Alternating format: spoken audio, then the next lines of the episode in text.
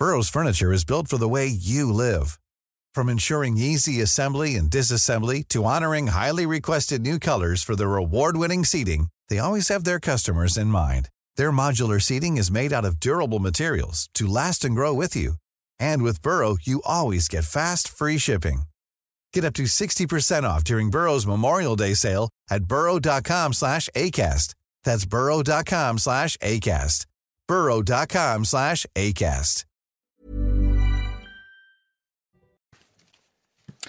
Bon réveil à tous, bienvenue. Si vous nous rejoignez, il est presque 6 heures euh, dans la matinale de CNews et à la une de l'actualité ce matin. La première nuit sous écrou pour Pierre Palmade. Le comédien placé en détention provisoire après son grave accident sous emprise de la cocaïne. Écroué, mais dans sa chambre d'hôpital. Les précisions dans un instant de Solène Boulan devant l'hôpital du Kremlin-Bicêtre. Des habitants euh, des Bouches-du-Rhône s'unissent contre la délinquance après des violences urbaines ces 15 derniers jours dans la commune de Port-de-Bouc. Ils réclament le droit à la tranquillité et à la sérénité. Un rassemblement a eu lieu hier soir. Nous y étions. Vers une fin de règne pour Noël Legrette, le comité exécutif de la Fédération française de football se réunit aujourd'hui pour marquer le départ du président après 12 ans de pouvoir et des mois de polémique. On le verra. Le salon de l'agriculture bat son plein. On vous emmène ce matin dans les coulisses des préparations. Alors si l'événement ouvre ses portes au public à 9h du matin, eh les agriculteurs et les éleveurs sont sur le pied de guerre bien plus tôt. Reportage à suivre. Et puis pourquoi beaucoup redoutent une explosion des prix alimentaires? Les négociations commerciales annuelles entre les enseignes de la grande distribution et les industriels se terminent demain soir et elles pourraient aboutir sur une nouvelle augmentation des prix de l'alimentation. À quelle hausse faut-il s'attendre? Lomic Guillot nous dira tout. Et Pierre Palmade a donc passé sa première nuit sous écrou dans sa chambre d'hôpital. La Cour d'appel de Paris a ordonné son placement en détention provisoire hier après sa mise en examen pour homicide et blessures involontaires sous l'emprise de, cocaïne. Chana. Alors pour l'instant, il n'est pas en prison à cause de son état de santé, mais dès que ses médecins le permettront, il sera transféré à la maison d'arrêt euh, de Fresnes. On rejoint tout de suite Solène Boulan en direct de l'hôpital Kremlin-Bicêtre. Bonjour Solène. Pierre Palmade en détention, mais toujours à l'hôpital ce matin. Oui, Pierre Palmade a passé sa troisième nuit ici à l'hôpital du Kremlin-Bicêtre où il a été transféré euh, samedi soir lors de son AVC. Euh, c'est sa première nuit, vous l'avez dit, sous écrou puisqu'il a été placé en détention euh, provisoire hier avec mandat de dépôt. Une détention provisoire jugée nécessaire par les juges pour prévenir le renouvellement de l'infraction et surtout préserver les investigations qui sont toujours en cours. L'humoriste de 54 ans n'est donc plus surveillé par des policiers euh, mais par des agents euh, pénitentiaires et il dépend désormais de la maison d'arrêt euh, de Fresnes dans le Val-de-Marne où il sera transféré dès que son état de santé le permet. Et puis quand il sera apte à sortir, il y aura une nouvelle évaluation pour déterminer s'il peut aller en détention ordinaire ou s'il doit aller dans un établissement spécialisé. Pierre Palmade pourrait demander d'effectuer sa détention à l'unité médicalisée de Fresnes pour des soins physiques et surtout euh, psychologique. Pour rappel, l'humoriste est mis en examen euh, pour homicide et blessure involontaire par conducteur ayant fait usage euh, de produits stupéfiants en état de récidive légale. D'après les dernières informations communiquées par le parquet, le conducteur du véhicule percuté et son fils sont toujours hospitalisés dans un état grave. Merci beaucoup Solène. Solène Boulan avec Laura Lestrade derrière la caméra. Alors Chana, on le disait, hein, Pierre Palmade sera donc prochainement transféré euh, dans l'une des plus grandes prisons de, France, c'est la maison d'arrêt euh, de Fresnes. D'autres personnalités hein, y ont séjourné. Eh bien, Patrick Balkany était l'invité de Pascal Pro hier soir. Il a raconté son expérience à Fleury-Mérogis. Écoutez. La nuit, c'est insupportable, les prisons, parce que vous avez les mecs qui tapent comme des fous parce qu'ils sont en manque. Quand vous allez à l'infirmerie, ce qui était mon cas, tous les matins. Et les toxicos, c'est terrible dans une prison. Alors on les soigne pas, ils hurlent à la mort. Certains se suicident, soit avec les sacs, soit en mettant le feu euh, à, leur, euh, à leur tôle. Moi, j'ai vu tous les jours par la fenêtre les pompiers arriver. Et Patrick Balkany, hein, qui était bien à Fleury-Mérogis et, non à Fresnes, hein, comme j'ai pu le dire tout à l'heure. Euh, l'homme qui a interpellé Emmanuel Macron au Salon de l'Agriculture ce week-end aurait porté plainte contre X. Ce militant écologiste du collectif Dernière Rénovation avait été plaqué au sol, vous le voyez sur euh, ces images, par le service de sécurité du président Chadar. Oui, mais le profil de cet homme interroge puisqu'il est inscrit au fichier des personnes recherchées et fichier S. Alors ce matin, on se pose cette question. Être fichier S, qu'est-ce que ça implique concrètement? On voit ça avec Solène Boulan. Au milieu des allées du Salon de l'Agriculture, ce militant écologiste tente d'interpeller le président de la République. L'homme est inscrit au fichier S, l'abréviation de sûreté de l'État. Majoritairement émises par la Direction générale de la sécurité intérieure, les fiches S sont des fiches de renseignement qui permettent d'établir la traçabilité du parcours de ceux qui peuvent se livrer à des activités criminelles pour prévenir des menaces graves pour la sécurité publique ou la sûreté de l'État. Parmi ces fichiers S, des extrémistes et des personnes radicalisées, mais aussi des activistes. Le fichier S, ce sont toutes les personnes qui peuvent être recherchées pour une raison ou pour une autre, ou par la justice ou par l'administration, ou des personnes qui peuvent présenter un danger par leur comportement habituel. Euh, vous trouvez des gens de la mouvance extrême droite, extrême gauche, des écologistes militants qui passent à des actions euh, qui peuvent troubler l'ordre public. En France, environ 20 000 individus font l'objet d'une fiche S, dont plus de la moitié pour radicalisation. Allez, on va prendre la direction des Bouches-du-Rhône à présent, puisque des habitants se sont rassemblés contre les violences urbaines. Ça s'est passé hier dans la commune de Port-de-Bouc. C'est une commune qui est gangrénée par euh, le trafic de drogue. Et les habitants n'en peuvent plus, ils se sentent en insécurité, alors ils demandent plus de moyens à la mairie pour retrouver le calme. Reportage signé Stéphanie Rouquier. Rassemblés devant la mairie, ces habitants de Port-de-Bouc demandent le retour à la tranquillité. Depuis plusieurs mois, quatre quartiers de la ville subissent des violences urbaines et des intimidations. Je veux également m'adresser à vous en tant qu'habitant du quartier Tassi. Le trafic de drogue prend une telle ampleur dans le quotidien qu'il en devient irrespirable. L'irrespect ambiant, le trafic et le sentiment d'insécurité minent la vie de notre quartier. Ah ben, la drogue dans tous les quartiers pratiquement. Hein. On a peur quand même, déjà pour nous, pour nos enfants, pour la suite. Donc il va falloir trouver une solution pour régler tout ça. Il y a 15 jours, après l'interpellation d'un jeune homme dans ce quartier, 11 véhicules, un car scolaire et des conteneurs avaient été incendiés. Les autorités avaient alors renforcé la présence policière et interpellé 37 personnes liées au trafic de stupéfiants. Aux côtés de ses administrés, le maire se bat pour assurer la sécurité de tous. Il faut de la sécurité, il faut des médiateurs, il faut aussi proposer du sport, de la culture. C'est ce tout-là qu'il faut proposer. On ne peut pas le prendre que par un, un petit bout en disant il nous faut de la police à fond. Depuis une semaine, les tensions se sont apaisées, mais les points de deal restent toujours actifs. Allez au volet social à présent. Cette nouvelle journée de mobilisation contre la réforme des retraites, ce sera mardi prochain. Tous les syndicats appellent à bloquer le pays, notamment, Chana, dans les transports en commun. Et ça s'annonce déjà compliqué sur les rails, puisque hier, la CFDT cheminot a annoncé se joindre au mouvement. Alors, est-ce que vous comprenez le mouvement de grève des syndicats? On vous a posé la question, écoutez. En tant que Belge, je ne suis pas directement concerné, mais je comprends. Je, ne m'oppose pas à ce genre de manifestation, je, peux tout à fait comprendre. C'est un moyen qui permet d'arriver à une fin, et cette fin nous sera peut-être tous euh, positive. Euh, ça devient gênant. Pour ceux qui prennent souvent le train, c'est pénible. Évidemment, ça va nous empêcher pour venir sur Paris, pour, euh, pour aller en province, tout ça. Bien sûr qu'on va être impacté, mais c'est pas grave. C'est pas grave. Je pense qu'il faut, il faut, faut mener ce combat.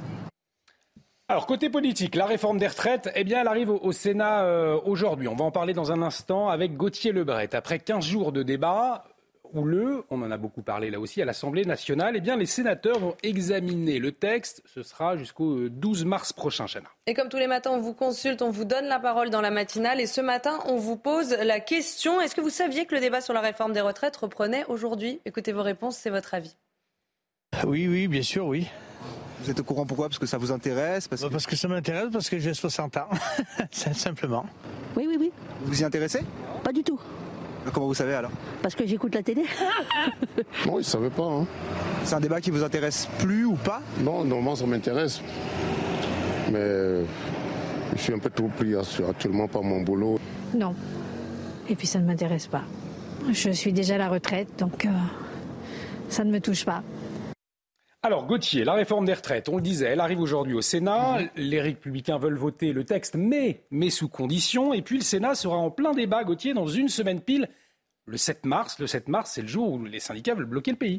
Absolument. Et la vraie question, puisque le 7 mars, on s'attend effectivement à une paralysie euh, du pays, c'est est-ce que ce mouvement va être reconductible? Est-ce qu'il y aura des grèves et des manifestations le 8, le 9, euh, le 10 mars? C'est la volonté euh, de la CGT, mais pas de la CFDT. Déjà, imaginez la CFDT être favorable à un blocage du pays comme elle l'est pour le 7 mars, c'est totalement inédit. Mais il y a des frictions et des désaccords qui restent entre les deux syndicats. Je vous le disais, la CGT est favorable à un mouvement continu et un mouvement qui pourrait se renouveler et pour le moment, la CFDT est donc euh, plus frileuse. Ça sera très intéressant à suivre. Et puis effectivement, à ce moment-là, le 7 mars, eh les débats battront leur plein au Palais du Luxembourg. Les sénateurs s'affronteront donc sur cette fameuse réforme des retraites. Et effectivement, les républicains veulent voter ce texte, mais pas sans conditions. Bruno Retailleau, le patron des sénateurs euh, LR, a déjà donné euh, ses conditions ce week-end dans le Parisien. Il veut des mesures en faveur des maires, une mesure que certains jugeront euh, nataliste. Il veut proposer aux maires eh soit une surcote de leur retraite de 5% pour augmenter euh, le montant de leur retraite, soit un départ anticipé à 63 ans. Puis il veut retrouver l'équilibre budgétaire de cette réforme. Alors ça, ça ne manque pas de sel, puisque l'équilibre budgétaire de la réforme, est tombé en raison des députés LR qui ont demandé des concessions au gouvernement, notamment sur les carrières longues. Donc là, il y a des accords entre sénateurs et députés, euh, les républicains. Et puis enfin, il veut euh, supprimer, ils veulent supprimer, les sénateurs LR, la fameuse clause grand-père pour les régimes spéciaux. Le gouvernement, vous le savez, veut supprimer euh, les régimes spéciaux, mais pour les nouveaux entrants, faut pas que ça concerne ceux qui travaillent déjà actuellement. Eh bien, les sénateurs veulent accélérer les choses et que la fin des régimes spéciaux concerne déjà ceux qui sont au travail. Mais les sénateurs ne parlent pas de leur propre régime autonome, de leur propre régime spécial. Celui-là, bien sûr, ils veulent le conserver. Merci beaucoup, Gauthier. Et Bruno Retailleau, euh, qui pourra réagir à votre euh, édito, puisqu'il est l'invité de Laurence euh, Ferrari ce matin. Ce sera à 8h15 dans la matinale. On va parler sport à présent. Alors, pas sur le terrain, on va parler de Noël Legrette, euh, Chana. Fragilisé depuis plusieurs mois, le président de la Fédération française de football réunit son comité exécutif aujourd'hui à Paris, accusé de harcèlement moral et sexuel et accablé par un audit. Le Breton devrait passer la main et démissionner. Une réunion de crise donc pour le dirigeant de la FFF après 11 ans de mandat. Les explications de Mathilde Espinas. Une fois encore, le siège de la Fédération française de football sera l'objet de toutes les attentions ce mardi matin. C'est là que Noël Legrette, président en retrait, devrait annoncer sa démission, comme le laisse entendre Jean-Michel Aulas dans une interview accordée à l'équipe. J'ai senti, même si ça lui en coûte beaucoup, qu'il veut faire passer l'intérêt de la fédération avant le sien. La démission de Noël Legrette, dossier numéro un du comité exécutif. Mais si le Breton prend tout le monde à contre-pied et choisit de rester, trois scénarios pour le pousser au départ. Une démission de la moitié des membres du COMEX provoquant une nouvelle élection, la tenue par la haute autorité du football d'une assemblée générale ou la commission de discipline et de radiation du comité national d'éthique. Si Noël Legrette choisit bien de se retirer définitivement, Philippe Diallo continuera d'assurer l'intérim à la tête de la FFF jusqu'à la prochaine assemblée fédérale en juin. Allez, la matinale, on va marquer une très courte pause, mais, restez avec nous, puisque dans un instant, on vous emmène dans les coulisses du Salon de l'agriculture, puisque si le salon ouvre ses portes à 9h, eh bien déjà, à 7h, agriculteurs, éleveurs s'agitent, vous le verrez, euh, au Salon de l'agriculture. Restez avec nous, à tout de suite sur CNews. De retour sur le plateau de la matinale, bon réveil, bienvenue si vous nous rejoignez. Dans un instant, on vous emmène dans les coulisses du salon de l'agriculture, puisque à cette heure-ci, eh bien, les agriculteurs et les éleveurs se préparent à vous accueillir. On voit tout cela dans un instant, euh, mais avant, le rappel des titres avec vous, Chana. Emmanuel Macron lancera sa tournée dans quatre pays d'Afrique centrale demain. Hier, il a annoncé une nouvelle diminution des effectifs militaires français sur le continent africain. Le chef de l'État a plaidé pour une relation équilibrée, basée sur des investissements plus que sur des aides. Emmanuel Macron débutera son déplacement avec le Gabon. La guerre est déclarée entre Christian Estrosi et le cirque Zavata. Le maire de Nice a déposé plainte. Une vingtaine de camions transportant 50 animaux sauvages se sont installés sur un terrain privé sans aucune autorisation. Je rappelle qu'un arrêté interdit la présence de tout cirque avec animaux à Nice depuis trois ans. Christian Estrosi s'est rendu sur place et a promis aux responsables de leur envoyer la facture. Et puis la guerre en Ukraine, la situation autour de Bakhmut est de plus en plus compliquée. C'est en tout cas ce qu'a affirmé Volodymyr Zelensky hier soir. Les forces russes tentent depuis plusieurs semaines d'encercler la ville. Ils ont réussi à couper plusieurs routes importantes, empêchant le ravitaillement des troupes ukrainiennes. Allez, chose promise, chose due. La matinale vous emmène ce matin dans les coulisses du Salon de l'agriculture et vous allez le voir dès 6 heures, Chana. Hein, les agriculteurs, les éleveurs, ils s'activent. Oui, en ce moment même, il s'active pour euh, préparer euh, et, offrir la meilleure expérience aux visiteurs et nos caméras ont pu s'infiltrer en exclusivité. Reportage signé Thibault Marcheteau. 6 heures du matin devant la porte de Versailles, tout paraît calme. Pourtant, à l'intérieur, on s'active pour préparer les quelques 4000 espèces présentes sur le salon. Le matin, on arrive à 6 heures, on fait les paillasses pour les vaches, donc on met tout propre. Et euh, ensuite, là, on les emmène à la douche parce qu'il y a une présentation ce matin. Il faut qu'elles soient toutes belles. Pour les 320 vaches laitières, le passage à la traite est inévitable. Tous les jours, 8500 litres de lait sont collectés. Il y a une laiterie qui vient euh, relever le lait comme dans n'importe quelle exploitation de France. Et ensuite, le lait, ils le commercialisent sous leur nom. Euh, c'est du lait, euh, c'est du lait de tous les agriculteurs français du salon. Vers 7h30 du matin, les bêtes de concours se préparent pour la compétition. Elles sont lavées, brossées et séchées par des éleveurs aux petits soins.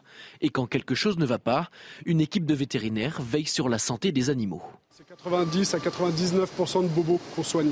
Ça va être les petits coups euh, sur le bord, euh, sur le bord d'une stalle. Ça va être qu'elle va prendre la marche en bois euh, et qu'elle va, ben, typiquement Nivea, c'est ce qui lui est arrivé. ça va être des vaches qui ne sont pas habituées à être à côté d'autres vaches qu'elles connaissent pas et qui vont s'arrêter de manger. Donc il faut relancer la nutrition et la rumination. Euh, ça va être des petites plaies, euh, du petit bobo. C'est de la bobologie, comme on dit. À quelques minutes de l'ouverture au public, les derniers coups de balai sont passés pour assurer une expérience unique aux très nombreux visiteurs du Salon de l'agriculture. Le salon de l'agriculture, c'est aussi un, moyen de, pointer les difficultés hein, des, agriculteurs. Il y a une inquiétude ces derniers jours, elle est liée à la sécheresse en France et Christophe Béchu, le ministre de la Transition écologique, a appelé les préfets coordinateurs de bassins à prendre des arrêtés hein, de, de restriction d'eau et ce, Chana, dès maintenant. Oui, objectif anticiper d'éventuelles situations de crise cet été, notamment dans le sud-ouest où le niveau de la Loire inquiète. Reportage au bord du fleuve, pas très loin de la ville d'Angers. Michael Chailloux. Nous sommes à quelques kilomètres en amont d'Angers. La Loire a un débit de 460 mètres cubes seconde. C'est quatre fois moins que la moyenne hivernale habituelle. Le bras de Saint-Aubin, juste à côté, est lui quasiment à sec. À l'heure actuelle, moi, je peux passer à pied et d'habitude, il faut des bottes, voire des cuissards pour traverser. Un peu plus en amont, le fleuve Royal laisse apparaître des bancs de sable comme en plein été. À la Fédération de pêche du Maine-et-Loire, on scrute les cartes avec inquiétude. Depuis qu'on fait des suivis hein, sur le niveau des cours d'eau des nappes, on est sur la troisième année la plus déficitaire après 90, 2019 et là 2022. Pour moi, en fait, on a enchaîné avec la sécheresse et on va directement vers une autre sécheresse tout de suite. Le dernier arrêté sécheresse suite à l'été 2022 a été levé début janvier. Mais il faut en reprendre d'autres immédiatement, disent les pêcheurs, pour qui l'État n'est pas assez dans l'anticipation. Malheureusement, il faut taper plus fort. On a vécu dans on a vécu dans l'excès, je pense, à une période. Il faut arrêter le gaspillage, quoi. Il faut arrêter les, les quatre douches par, par jour et, ou le bain ou, les piscines. ou les piscines éventuellement. Si les conséquences sur le milieu naturel sont déjà bien visibles, c'est maintenant la question de l'approvisionnement en eau potable qui va se poser. Dans le département du Maine-et-Loire, 80% de l'eau potable est pompée dans le fleuve. Le Guillaume, j'ai une question. Pourquoi beaucoup redoute une explosion des prix alimentaires. Vous allez nous le dire dans un instant. On marque une très courte pause. Restez euh, avec nous sur ces news. Les négociations commerciales annuelles entre les enseignes de la grande distribution et les industriels, eh bien, elles se terminent euh, demain soir et des conséquences. Hein. La chronique éco de Guillaume, c'est tout de suite sur CNews. Rendez-vous avec Pascal Pro dans l'heure des pros, du lundi au vendredi de 9h à 10h30.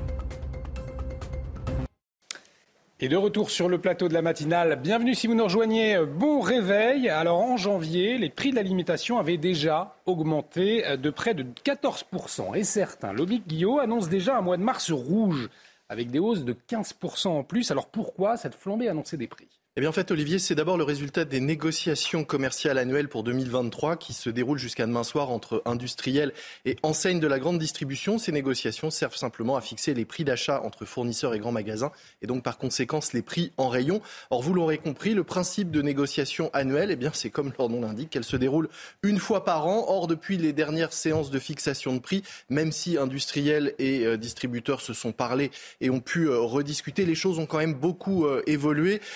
En Ukraine, la hausse des prix de l'énergie, l'inflation galopante, les industriels et producteurs veulent donc profiter de ce rendez-vous annuel pour augmenter les prix afin de compenser toutes les hausses qu'ils ont, qu'ils ont eu à subir depuis euh, un an, matières premières ou coûts de production notamment, car toutes n'ont pas encore été répercutées pour les consommateurs. Les hausses semblent désormais inévitables, d'autant que les supermarchés se sont engagés en décembre dernier à prendre en compte, sans les négocier, les hausses de coûts subies par leurs fournisseurs, surtout les plus petits, ils vont devoir donc accepter une bonne partie de ces hausses. À quoi faut-il s'attendre dans eh les rayons, alors euh, à, une nouvelle valse des étiquettes. Hein, Comme on dit, Michel-Édouard Leclerc prévoit des hausses de prix jusqu'en juin et ne voit pas du tout de baisse dans les mois à venir. Le patron de Système U, lui, annonçait hier que dès le 1er mars, il fallait s'attendre à de nouvelles hausses de 10% sur certains produits. Et puis d'autres tablent plutôt sur une hausse, une inflation supérieure jusqu'à 15%, 14,5% en février et encore plus en mars. Pour les produits laitiers, par exemple, les hausses devraient être de 15 à 20% par rapport aux tarifs de 2022. Et pour la viande, là, c'est carrément la flambée des prix, plus 30% sur tous les prix. On entend cette expression Mars rouge. Alors, est-ce que c'est exagéré? Bah, pour les consommateurs, non. Pour le gouvernement, oui. Le cabinet d'Olivia Grégoire, qui est la ministre déléguée au commerce interrogée par le JDD, refuse de sombrer dans l'alarmisme, mais reconnaît que l'inflation restera de toute façon élevée et n'a et, ne devrait pas baisser. Un cabinet et un ministre qui une ministre qui n'a toujours pas euh, renoncé à son panier anti-inflation, même si celui-ci se fait un peu attendre. Hein. C'est un peu euh, l'arlésienne de cet hiver. Certains, comme l'association Famille Rurale, militent pour un chèque alimentation pour les plus modestes afin de les aider, mais le gouvernement n'est pas tellement pour, car un chèque, ça coûte de l'argent, alors que demander aux industriels et aux grandes enseignes de faire des efforts, ça ne coûte rien. Merci euh, beaucoup Lomic. Pas que des bonnes nouvelles euh, ce matin, puisque vous allez nous parler euh, également dans la matinale tout à l'heure de la série noire qui continue hein, pour les marques de textiles, notamment Gap. Hein. Oui, dont on a appris hier le, dépôt de bilan à venir. les détails dans un instant. Tout de suite, la météo, on va retrouver Claire Delorme. La météo avec Groupe Verlaine. Installation photovoltaïque pour réduire vos factures d'électricité. Groupe Verlaine, connectons nos énergies. Et Claire, vous nous emmenez au Sable d'Olonne. Hein Absolument. Comme vous pouvez le voir, le soleil était bien présent hier, mais des températures également mordantes, surtout en matinée. Mais avant cela, eh bien, ça sera avant tout nuageux sur l'ensemble du pays, surtout du sud-ouest en remontant vers le nord-est une fois de plus. Là également, donc de la Bretagne en remontant vers la Flandre, ça sera un petit peu nuageux avec déjà quelques petites averses côtières, mais surtout l'instabilité reste de mise, particulièrement en matinée près de la Méditerranée, avec encore des pluies sous forme de neige par endroits. Ça pourra à nouveau déborder en pleine, mais seulement quelques flocons. Ça reste quand même que l'on pourra également retrouver au niveau des Pyrénées. Et au niveau de la Corse, vous remarquerez le ventre Corse et continent, il souffle déjà de manière sensible, 80, 80 km h Il va se renforcer dans l'après-midi avec des points dépassant localement les 90 km h et les pluies vont se réactiver en Corse. Elles vont devenir marquées. Attention, d'importants cumuls euh, sont, sont attendus de l'ordre de 80 à 100 mm. Mais ça, même si c'est assez violent, ça ne fera pas de mal pour les nappes phréatiques. Partout ailleurs, ça reste très nuageux. Les pluies vont finir par s'espacer au fil des heures du massif central vers la région PACA avec encore quelques flocons, euh, principalement vers les Alpes peu du Sud et ça deviendra beaucoup plus nuageux vers le quart nord-ouest, surtout de la Bretagne, une fois de plus vers les Hauts-de-France, avec en prime cette bise qui là aussi va se renforcer avec des pointes en rafale à plus de 50 km heure. Et vous allez voir que ça va accentuer la sensation de froid. Passons aux températures assez marquées, comme je vous le disais, même sévères hein, au Massif central, jusqu'à moins 7 degrés à Aurillac, moins 2 degrés à Strasbourg, moins 1 degré à Lille, seulement 0 degré euh, pour Cherbourg. Mais vu qu'on a cette bise, on pourrait ressentir davantage donc des températures négatives. Dans l'après-midi, c'est pareil, environ 6 degrés hein, sur l'ensemble du pays. Donc euh, autant vous dire que le mercure ne décolle pas vraiment. On est 2 à 3 degrés en dessous des normales. Il fait 9 degrés à Brest jusqu'à 13 degrés entre Corse et continent. Mais c'est une semaine à nouveau calme et sèche hein, qui s'annonce avec euh, bah, toujours cet anticyclone qui bloque hein, toutes les perturbations. Donc pas de pluie significative dans les prochains jours en tout cas. Bon, certes, un petit peu au niveau de la Corse où certains cumuls pourraient encore être présents. Toujours du vent, de, nouvelles, de nouveaux épisodes de Mistral et Tramontane et surtout euh, des normales de saison qui restent encore euh, bien en dessous, 8 à 10 degrés pour la moitié nord et de 11 à 12 degrés pour la moitié sud. Vous avez regardé la météo avec Groupe Verlaine. Isolation thermique par l'extérieur avec aide de l'État. Groupe Verlaine, connectons nos énergies. Il est 6h30, bienvenue si vous nous rejoignez dans la matinale de CNews. À la une de l'actualité ce matin, ces commerçants de la commune de Pantin en Seine-Saint-Denis en colère. En cause, les vendeurs à la sauvette postés devant leur magasin toute la journée. Une présence qui empoisonne la vie du quartier. Reportage sur place à suivre.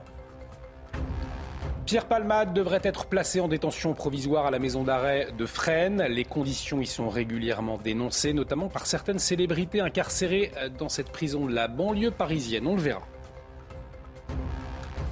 Et puis les négociations entre l'assurance maladie et les médecins au point mort. Les syndicats réclament une consultation à 50 euros et rejettent les propositions des nouveaux tarifs. Pour le ministre de la Santé, les syndicats de médecins ne sont pas responsables. Les explications à suivre. Moins de deux mois avant le couronnement de Charles III, c'est la crise à Buckingham Palace, alerte les médias britanniques. Des stars refuseraient de participer au grand concert prévu le lendemain de la cérémonie. Les précisions dans la matinale avec notre correspondante à Londres. Des icônes du cinéma ou du théâtre dans le viseur de l'idéologie woke. Godard ou Tchekhov accusés de sexisme ou de post-colonialisme. Des élèves des beaux-arts ou d'écoles de cinéma imposent leur vision et la parole des professeurs est remise en cause. On en parle avec Olivier Vial, fondateur de l'Observatoire du wokisme. Il sera euh, en liaison avec nous. Dans la ville de Pantin, en Seine-Saint-Denis, le trafic de cigarettes, eh bien, il empoisonne la vie des habitants. Les riverains craignent pour leur sécurité. Chana, les commerçants n'en peuvent plus. Hein. Oui, les vendeurs à la sauvette s'installent devant leur magasin et ça impacte directement leur chiffre d'affaires. On est allé sur place, Augustin Donadieu et Sacha Robin. C'est une place que les habitants de Pantin redoutent depuis plusieurs mois. Le trafic de cigarettes à la sauvette y est quotidien et le sentiment d'insécurité permanent effectivement, ce trafic de cigarettes engendre du vol à l'arraché, euh, de l'insécurité, malheureusement, de la violence. Un trafic de cigarettes qui impacte également les commerçants, moins 30% de chiffre d'affaires chez ce buraliste. Nous, euh, on paye les frais de douane, on paye, on paye tout, donc 30% euh, c'est énorme en fait. C'est vrai que les cigarettes sont déjà chères à la base, mais si eux, ils vendent moitié prix ça va être chaud quand même. Bonjour, comment vous allez? Alors pour combattre ce fléau, les commerçants se sont rassemblés jeudi dernier. Il y a moins de vendeurs et euh, ça commence à s'améliorer. Il faut que ça tienne euh, sur du long terme. Hein. Ce pharmacien mène la contestation. Il n'exclut pas d'aller plus loin si la situation ne s'améliore pas sur le long terme. Si ça n'avance pas beaucoup plus, on fera euh, d'autres opérations un petit peu coup de poing entre guillemets. Comme? Fermer les commerces et euh, faire du bruit pour alerter un petit peu les pouvoirs publics. Pour ce conseiller municipal d'opposition, la responsabilité revient à la municipalité et à l'État. Il n'y a aucune volonté politique pour la sécurité et la tranquillité publique à Pantin parce qu'ils ne veulent pas entendre de développement d'une police municipale équipée et moderne pour pouvoir agir concrètement pour les habitants et les commerçants. Contacté, la mairie n'a pas donné suite à notre demande d'interview. Une réunion avec le préfet de police de Paris est prévue vendredi. Et on vous le disait, Pierre Palmade a donc passé sa première nuit sous écrou dans sa chambre d'hôpital. La Cour d'appel a ordonné son placement en détention provisoire hier après sa mise en, en examen pour homicide et blessure involontaire. Euh, sous l'emprise de euh, cocaïne. Pour l'instant, Chana, il n'est pas en prison à cause de son état de santé. Hein. Oui, mais dès que ses médecins le permettront, il sera transféré à la maison d'arrêt euh, de Fresnes. C'est l'une des prisons les plus grandes de France et ses conditions carcérales sont souvent décriées. Vous allez voir, le récit est signé Thomas Bonnet. 2000 détenus pour un peu plus de 1300 places. Fresnes illustre à elle seule le problème de la surpopulation carcérale. Des détenus qui cohabitent dans des cellules exiguës, voire complètement vétustes. Rats, cafards et punaises de lit complètent un tableau peu reluisant. Pourtant, la situation s'est améliorée. Avant le Covid, c'était pire. Des travaux ont été entamés au sein du centre pénitentiaire avant un grand plan de rénovation qui doit être annoncé prochainement. En attendant, c'est dans ce contexte que des détenus célèbres se sont succédés, sans passe-droit, assure-t-on du côté de la prison. Il y a une prise en charge on spécifique, mais en aucun moment, tant que le magistrat n'a pas demandé euh, le placement en isolement, il sera géré dans une détention, on va dire, euh, en retrait du reste de la population pénale, mais il ne sera pas pour autant isolé. Que l'on soit connu ou pas, impossible en effet d'échapper au choc carcéral ressenti lors de son entrée en prison. Une règle à laquelle Fresnes ne fait pas exception. On parle économie euh, à présent avec vous, Lomi Guillot. Alors que le marché de l'emploi se porte de mieux en mieux en France, les Français, eh bien, ils ont la bougeotte. On n'a jamais autant eu envie de changer d'entreprise. C'est ce que nous révèle euh, une étude. Qu'est-ce que disent, Lomi, exactement les chiffres? Eh bien, cette étude réalisée par l'IFOP pour la plateforme 365 Talents nous montre que les Français fonctionnent par quinquennat. Oui, comme le président à l'Elysée, 75% des Français disent qu'ils veulent changer d'entreprise tous les 5 ans. Ils sont aussi 52%, c'est énorme comme chiffre, à exprimer une envie, une envie de changement en ce moment dans leur vie professionnelle. Et 43% envisagent même de démissionner de leur poste actuel et pourquoi pas de changer de métier? Quant à ceux qui ne bougent pas, ce n'est pas l'envie euh, qui leur manque, mais la peur du chômage et notamment les conséquences de la réforme récente de la l'assurance chômage qui réduit la durée d'indemnisation. C'est ça qui les retient. Enfin, en tout cas, c'est ce qu'ils disent, hein, parce qu'évidemment, avec ce genre d'études, il faut quand même relativiser, relativité, relativiser. En réalité, les Français fantasment de changer de job, voire de vie, mais peu passent réellement euh, à l'acte. 7% seulement des salariés français auraient récemment démissionné et moins de 10% l'ont fait pour changer de métier. Merci beaucoup, Lomic. Très intéressant, hein, cette, analyse. On, parle toujours chiffres, mais concernant les, médecins, puisque l'échéance approche, euh, les deux euh, plus gros syndicats de généralistes ont rejeté la nouvelle convention médicale proposée par l'assurance maladie. Euh, précisez-nous, Chana. Oui, la Sécu leur propose d'augmenter le tarif de la consultation à 30 euros alors qu'ils demandent 50 euros depuis plusieurs mois. Les médecins ont jusqu'à ce soir donc pour trouver un accord, sinon la consultation sera fixée à 26,50 euros. Écoutez la réaction de ce médecin généraliste. Selon lui, ce n'est pas qu'une question d'argent. Je pense n'est pas décent de pouvoir discuter uniquement euh, que, d'argent et de ne pas mettre tous les problèmes sur la table. C'est ce que demandent les médecins, c'est-à-dire s'organiser plus facilement pour être libre pour pouvoir discuter avec leurs patients et ne pas faire de l'abattage tous les 10 minutes, tous les quarts d'heure pour voir des patients. Tout ça pour essayer de subsister un tout petit peu au niveau réglementaire, administratif, etc. et de voir les patients surtout. Et on va partir outre-Manche euh, à présent avec ces stars eh bien, qui ne se bousculent pas finalement au portillon pour, euh, pour Charles III, puisque le grand concert prévu le 7 mai prochain, au lendemain du couronnement du monarque britannique, eh bien, ça semble, Chana, assez mal parti. Hein. Eh oui, Elton John, Adele ou encore euh, les Spice Girls auraient déjà décliné l'invitation à cause de problèmes d'emploi du temps ou encore d'une mauvaise organisation. Sarah Menaille, notre correspondante à Londres, nous en dit plus. Le roi Charles III voyait les choses en grand pour son couronnement qui se déroulera ici à Londres le 6 mai prochain. Un grand concert de clôture est prévu après la cérémonie hein, qui se déroulera en l'abbaye de Westminster. Plus de 2000 convives sont attendus. Mais voilà, problème, plusieurs artistes eh ont décliné l'invitation. C'est le cas par exemple de la Britannique Adele ou encore du très populaire Ed Sheeran, des Spice Girls ou même d'Elton John qui a prétexté une tournée européenne donc pour décliner euh, l'invitation du palais. Plusieurs donc euh, incompatibilités hein, d'agenda. Alors Actuellement, seuls trois noms sont confirmés. D'autres artistes doivent encore confirmer leur présence. C'est le cas par exemple de la chanteuse australienne Kylie Minogue ou encore de l'américain Lionel Richie. C'est une course contre la montre désormais qui est engagée pour les officiels du palais de Buckingham qui, dans les tabloïds britanniques, hein, dans la presse, se disent assez surpris, quand même choqués, voire même pour certains, d'avoir eu à faire face à ces refus hein, de la part de nombreux artistes pour participer à ce concert à l'occasion du couronnement du roi Charles III. Et un couronnement, euh, on l'imagine, qui sera euh, somptueux de toute façon, euh, Elton John ou pas finalement. On veut bien y aller, nous avec Gauthier, on va faire une petite chorale. Nous, on, accepte. on, hein. on peut reprendre le titre que le roi souhaite. Alors l'anglais sera peut-être un petit peu... avec Chana, mais on peut se mettre, même se mettre au service de Chana. Ah, et de faire de, de, la star de ce couronnement. Et puis vous, vous pourrez profiter des, des, petits fours. Ça tombe bien, on va parler gastronomie puisque les chefs. Les, les, petits fours anglais, généralement, pas terrible. Ah, hein. c'est pas le top. Hein. C'est pas notre gastronomie. En plus, le foie gras est interdit maintenant au palais Buckingham je vous rappelle.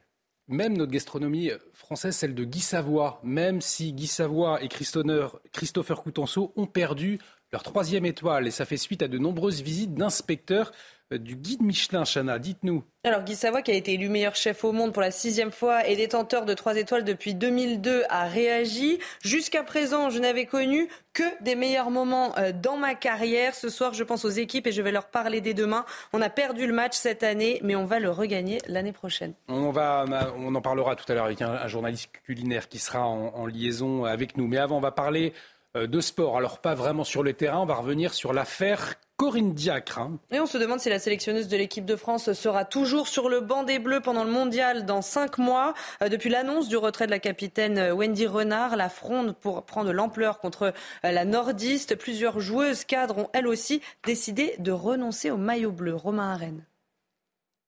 C'est plus qu'un pavé que Wendy Renard a lancé dans la mare. En annonçant son retrait de l'équipe de France vendredi, la capitaine des Bleus, rejointe par Diani, Katoto, Mbok et Moroni, a voulu frapper un grand coup.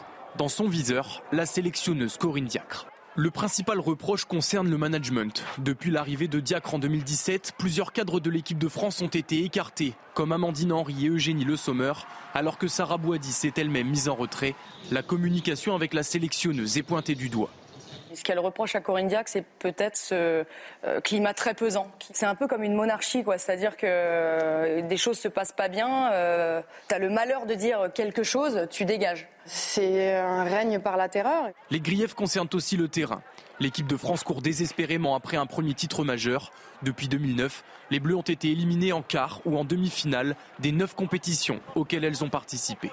Globalement, elles n'ont pas gagné de titre alors qu'elles ont une génération de dingue. Et quand tu vois d'autres pays passer devant toi, bah, tu te dis, bah, nous, on a loupé quelque chose ou on est en train de dormir. À cinq mois de la Coupe du Monde, le temps presse. En résumé, faut-il maintenir Corinne Diacre et se priver d'excellentes footballeuses ou se séparer de la sélectionneuse et céder aux joueuses?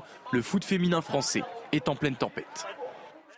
Du sport, euh, toujours avec Lionel Messi. Lionel Messi, une nouvelle fois récompensé. Oui, comme pressenti, le champion du monde a remporté hier soir le trophée FIFA The Best 2022 euh, du meilleur joueur. Le joueur argentin succède à l'attaquant polonais Robert Lewandowski au palmarès. Après 2009, c'est la deuxième fois de sa carrière que le joueur remporte cette distinction.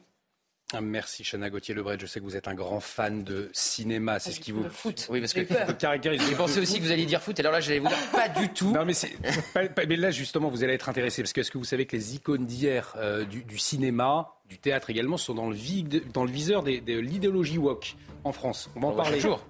On le voit chaque jour. Hier, on a évoqué James Bond. Aujourd'hui, vous allez me parler de Godard. Demain, vous me parlerez de quoi de, Truffaut? Exactement. Donc, euh, on en parle avec Olivier Vial. Il va nous éclairer. Hein. Olivier Vial, fondateur de l'Observatoire du, du wokisme. Restez avec nous. À tout de suite sur CNews.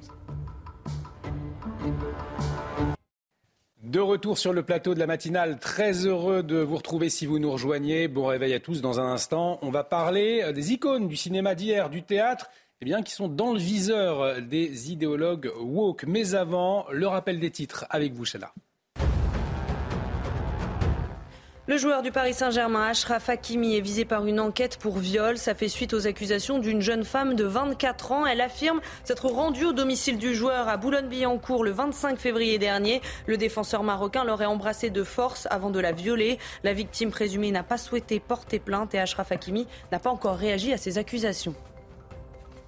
Le tourisme français bat des records. La France a engendré, a engrangé près de 58 euh, milliards d'euros l'année dernière grâce au tourisme international. C'est 1,2 milliard de plus qu'en 2019. Ça s'explique par le retour de la clientèle européenne et américaine, mais aussi par l'inflation. La hausse des prix augmente mécaniquement les recettes et ceux qui ont dépensé le plus d'argent en France sont les Belges, les Allemands et les Anglais. Et puis la 76e édition du Festival de Cannes se tiendra le 16 mai prochain et on sait qui sera le président du jury. Il s'agit du réalisateur suédois Ruben Oslund, deux palmes d'or pour euh, The Square en 2017 et Sans filtre l'année dernière. Cette nomination intervient 50 ans après celle de sa compatriote Ingrid Bergam. Et on va continuer euh, de parler euh, cinéma à présent, puisque les icônes d'hier du 7e art ou encore euh, les icônes du théâtre, eh bien, elles sont dans le viseur de l'idéologie woke. Des figures comme Godard, Kotless ou, encore Tchekhov sont accusées de sexisme, de post-colonialisme, comme le raconte une enquête publiée dans Le Monde. Aux Beaux-Arts ou encore dans les écoles de cinéma françaises, des groupes d'élèves remettent en cause la parole des enseignants. Euh, par exemple, lorsqu'un professeur montre la scène d'ouverture du mépris de euh, Godard, eh bien, des étudiantes débranchent le projecteur, la nudité est prescrite, ou alors quand un linguiste tient une conférence contre l'écriture inclusive, eh bien, il se fait arroser d'urine. Très élégant. On va en parler avec Olivier Vial, fondateur de l'Observatoire du, wokisme. Olivier Vial, bonjour. Merci euh, d'être en liaison avec nous. Je le disais donc, des, figures de, l'art, du cinéma, pointées du doigt par des élèves des beaux-arts, du cinéma, des élèves d'école de cinéma. Qu'est-ce que euh, révèle ce, phénomène? Expliquez-nous. Bah, c'est un phénomène qui est, très large. Hein. Ça fait des, années que, euh, c'est au moins cinq ans qu'en France, on le voit progresser. Ce qui est marquant euh, dans l'affaire que vous citez, c'est qu'effectivement, ça touche un secteur qui se croyait, lui, déjà en pointe du progrès, qui se croyait progressiste et donc qui croyait qu'il était euh, protégé euh, de ça et qu'il était finalement lui-même euh, éveillé. Et en fait, on s'aperçoit qu'on n'est jamais assez éveillé dans ce monde-là et que le wokisme, c'est un phénomène qui va toujours aller vers toujours plus de revendications c'est une forme d'hypersensibilité agressive. Euh, on a des, jeunes, mais des moins jeunes aussi maintenant, hein, qui euh, d'un côté ont un Kleenex et disent qu'ils sont blessés par tout ce qu'ils voient, et de l'autre côté, ils ont une main pour bâillonner ceux qui ne pensent pas comme eux. C'est à la fois quelque chose qui est sincère, euh, mais c'est aussi une vraie stratégie parce que en affichant cette sensibilité, ils ont un discours qui consiste à dire ce que tu dis, ce que tu montres, ce que tu m'enseignes me blesse, donc tais-toi. Pourquoi cette jeunesse ne supporte pas, par exemple, la nudité de, Brigitte Bardot, euh, quand euh, mise en scène par Godard? Euh, Pourquoi cette jeunesse est, si perméable à cette idéologie woke? Parce qu'en fait, justement, c'est en, affichant une forme de sensibilité, la majorité des gens ne veulent pas blesser les autres. Et c'est une vraie stratégie gagnante, parce que dès lors qu'une minorité, une infime minorité, ceux qui sont à la pointe de ces revendications sont très, sont très peu nombreux, mais dès lors qu'ils jouent euh, les blessés dès lors qu'ils ont l'impression que vraiment ça les touche. Et quelquefois, il faut avouer que c'est quelque chose qui les touche sincèrement. Euh, avec que autour d'eux, euh, leurs, camarades se liguent autour d'eux et disent aux, aux professeurs, bah, euh, voilà, vous voyez bien qu'il est mal, donc euh, parlons d'autre chose. Et à force de se faire ça, il y a une forme d'autocensure qui se développe, il y a une forme aussi de complaisance. On voit d'ailleurs dans cet article qui est très intéressant parce que certains enseignants, même s'ils sont très attachés à la matière qu'ils enseignent, ils veulent tellement apparaître du côté du progrès que finalement, ils préfèrent se coucher. C'est la question que j'allais vous poser. On arrive au terme du temps qui nous est imparti, mais une dernière réaction. effectivement, pourquoi la direction préfère se coucher devant ces revendications?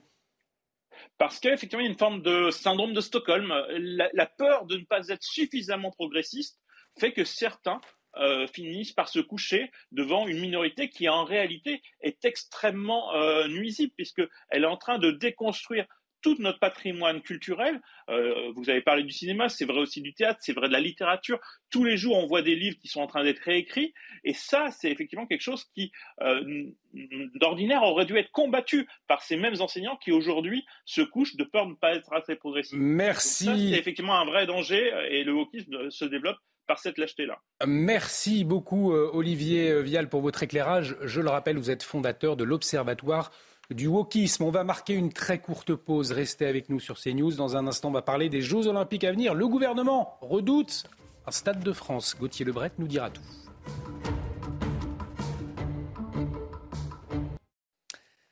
De retour sur le plateau de la matinale, bienvenue si vous nous rejoignez. C'est l'événement le plus important de ces deux prochaines années pour la France et c'est un véritable casse-tête sécuritaire. Le JO de, les JO de 2024 sont une source d'angoisse pour la préfecture de police.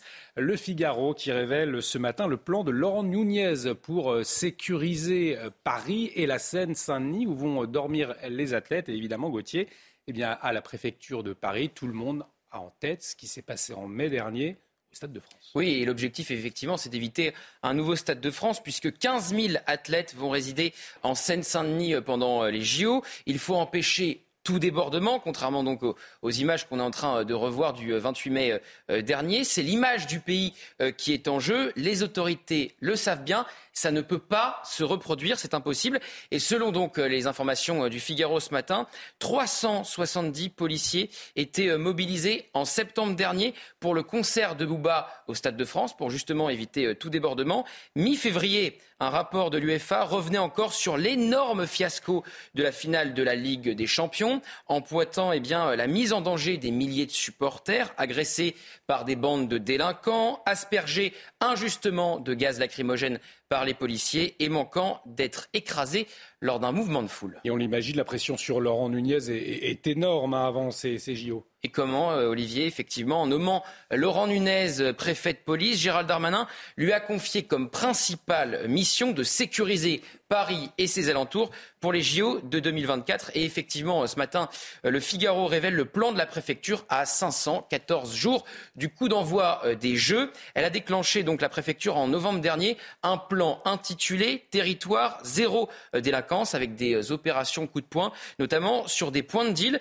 Plus de 1000 interventions, selon le Figaro, ont été menées en trois mois, là où vont donc résider ces fameux athlètes. Résultat, près de 500 interpellations, 221 gardes à vue et le tribunal de Bobigny qui est euh, débordé par toutes ces gardes à vue justement à traiter. Une chambre supplémentaire pourrait être euh, ouverte, tandis que la préfecture, elle, prévoit de taper encore plus fort cet été. Et on imagine, Gauthier, des logements olympiques qui seront particulièrement surveillés? Absolument. Euh, ils seront clos par des systèmes de protection anti-intrusion constitués de barrières et d'un système vaste de vidéoprotection, évidemment. Il y aura un filtrage très limité aux accès, une surveillance humaine 24 heures sur 24. À l'échelle nationale, il y aura 17 000, 17 000 agents de sécurité mobilisés qui viendront donc prêter main forte aux forces de l'ordre et 22 000 agents privés mobilisés les jours où l'affluence est la plus forte. Effectivement, un énorme défi, Gauthier. Merci pour toutes ces précisions. Allez, on va souffler, respirer euh, quelques instants avec euh, ce clip. Ce matin, on va vous faire découvrir le clip de Carole G. TQG enregistré avec sa compatriote, la superstar Shakira, que vous connaissez très certainement. La chanteuse colombienne Carole G est prête à conquérir le monde avec son nouvel album Mañana Será Bonito. On vous laisse y jeter un coup d'œil.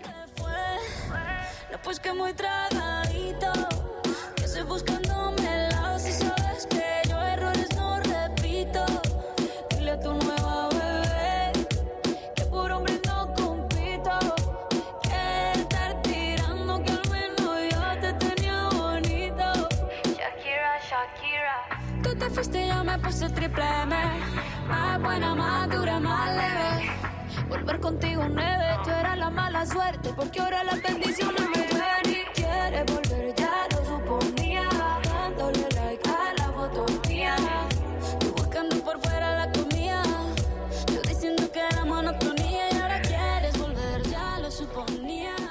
C'est la calor. Alors je ne sais pas si ça va être la, la, la, la calor. J'ai roulé les airs, c'était pas du tout. Voilà, je parle très mal espagnol. La chaleur en espagnol. Je ne sais pas si c'est le cas sur tout le territoire français. On va voir tout de suite euh, tout cela avec la météo. On retrouve Claire Delorme. À beau sens de la transition.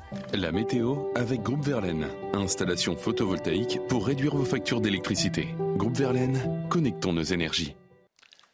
Alors Claire Delorme, quel temps va-t-il faire en, en Ardèche? Froid, on imagine. Hein Exactement, c'est pas vraiment la calore hein, là-bas, mais on remarquera que justement l'Ardèche, cette rivière a un cours d'eau extrêmement bas, les nappes phréatiques en effet, et les courants, euh, en tout cas les cours d'eau, sont déficitaires au moins de 50%, donc une situation bien évidemment préoccupante, alarmante et à surveiller. Donc côté ciel, ça sera à nouveau ben, un temps très sec hein, sur la quasi-totalité du pays, avec encore un petit peu d'instabilité en matinée près de la Méditerranée, de la Corse, donc de la pluie mêlée à quelques flocons de neige qui pourraient pourrait déborder en pleine, mais ça restera quand même anecdotique partout ailleurs. Donc, euh, eh bien, c'est un temps vraiment calme, sec, avec là aussi quelques petites averses côtières en matinée de la Bretagne vers les Hauts-de-France. Dans l'après-midi, très peu de changements.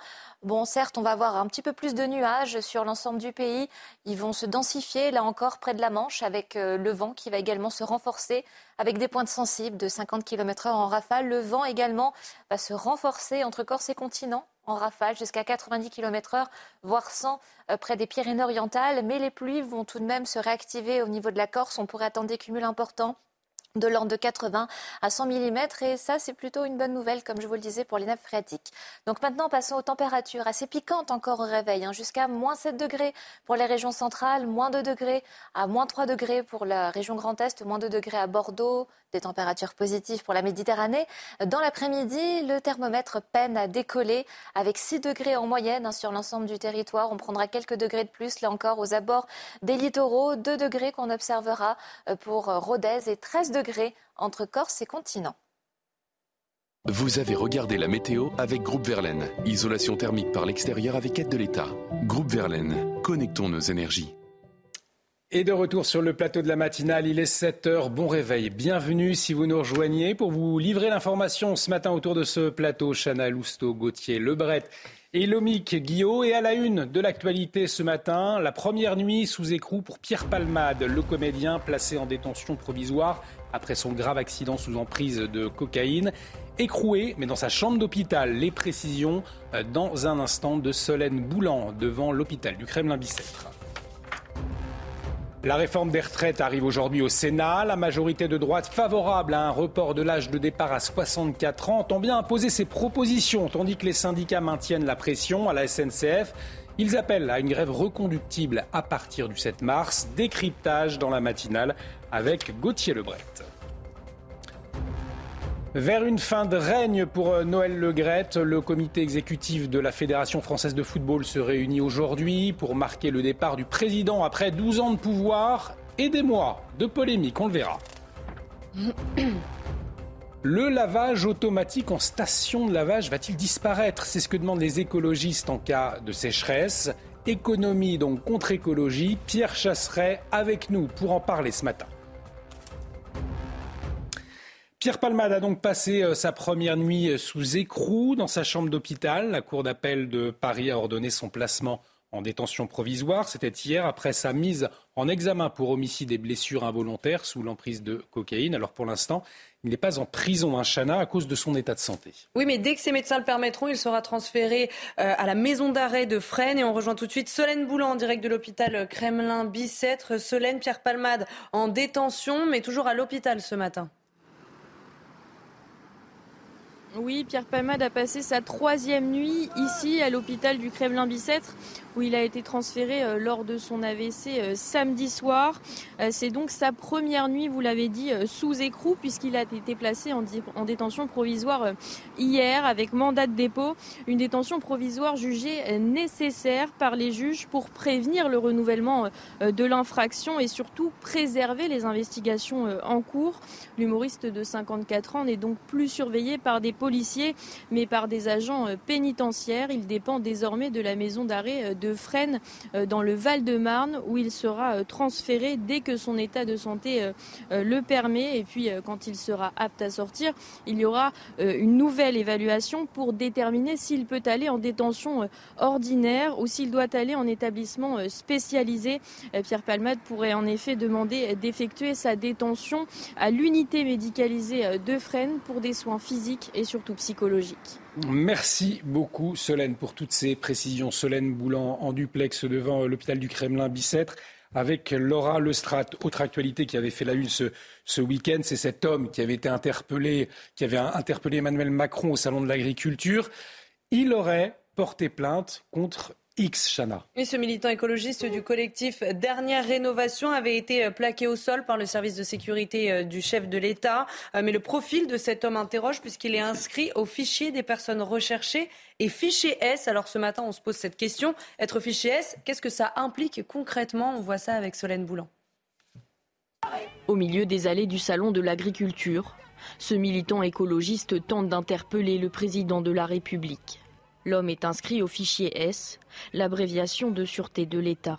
Majoritairement émises par la Direction générale de la sécurité intérieure, les fiches S sont des fiches de renseignement qui permettent d'établir la traçabilité du parcours de ceux qui peuvent se livrer à des activités criminelles pour prévenir des menaces graves pour la sécurité publique ou la sûreté de l'État.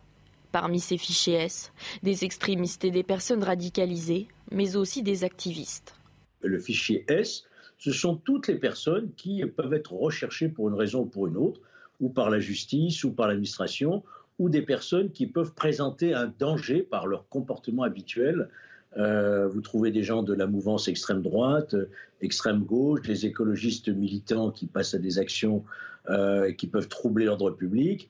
En France, environ 20 000 individus font l'objet d'une fiche S, dont plus de la moitié pour radicalisation. Dans l'actualité également, la réforme des retraites qui arrive aujourd'hui euh, au Sénat. Après 15 jours de débat houleux à l'Assemblée nationale, on en a beaucoup parlé. Les sénateurs vont examiner le texte. Ce sera jusqu'au 12 mars euh, prochain, Chana. Et comme tous les matins, on vous consulte, on vous donne la parole dans la matinale. Et ce matin, on vous pose cette question. Est-ce que vous saviez que le débat sur la réforme des retraites reprenait euh, aujourd'hui? Écoutez vos réponses, c'est votre avis. Oui, oui, bien sûr, oui. Vous êtes au courant pourquoi? Parce que ça vous intéresse parce que... parce que ça m'intéresse, parce que j'ai 60 ans, simplement. Oui, oui, oui. Vous y intéressez? Pas du tout. Comment vous savez alors? Parce que j'écoute la télé. non, ils ne savaient pas. Hein. C'est un débat qui vous intéresse plus ou pas? Non, normalement ça m'intéresse. Mais je suis un peu trop pris actuellement par mon boulot. Non. Et puis ça ne m'intéresse pas. Je suis déjà à la retraite, donc euh, ça ne me touche pas.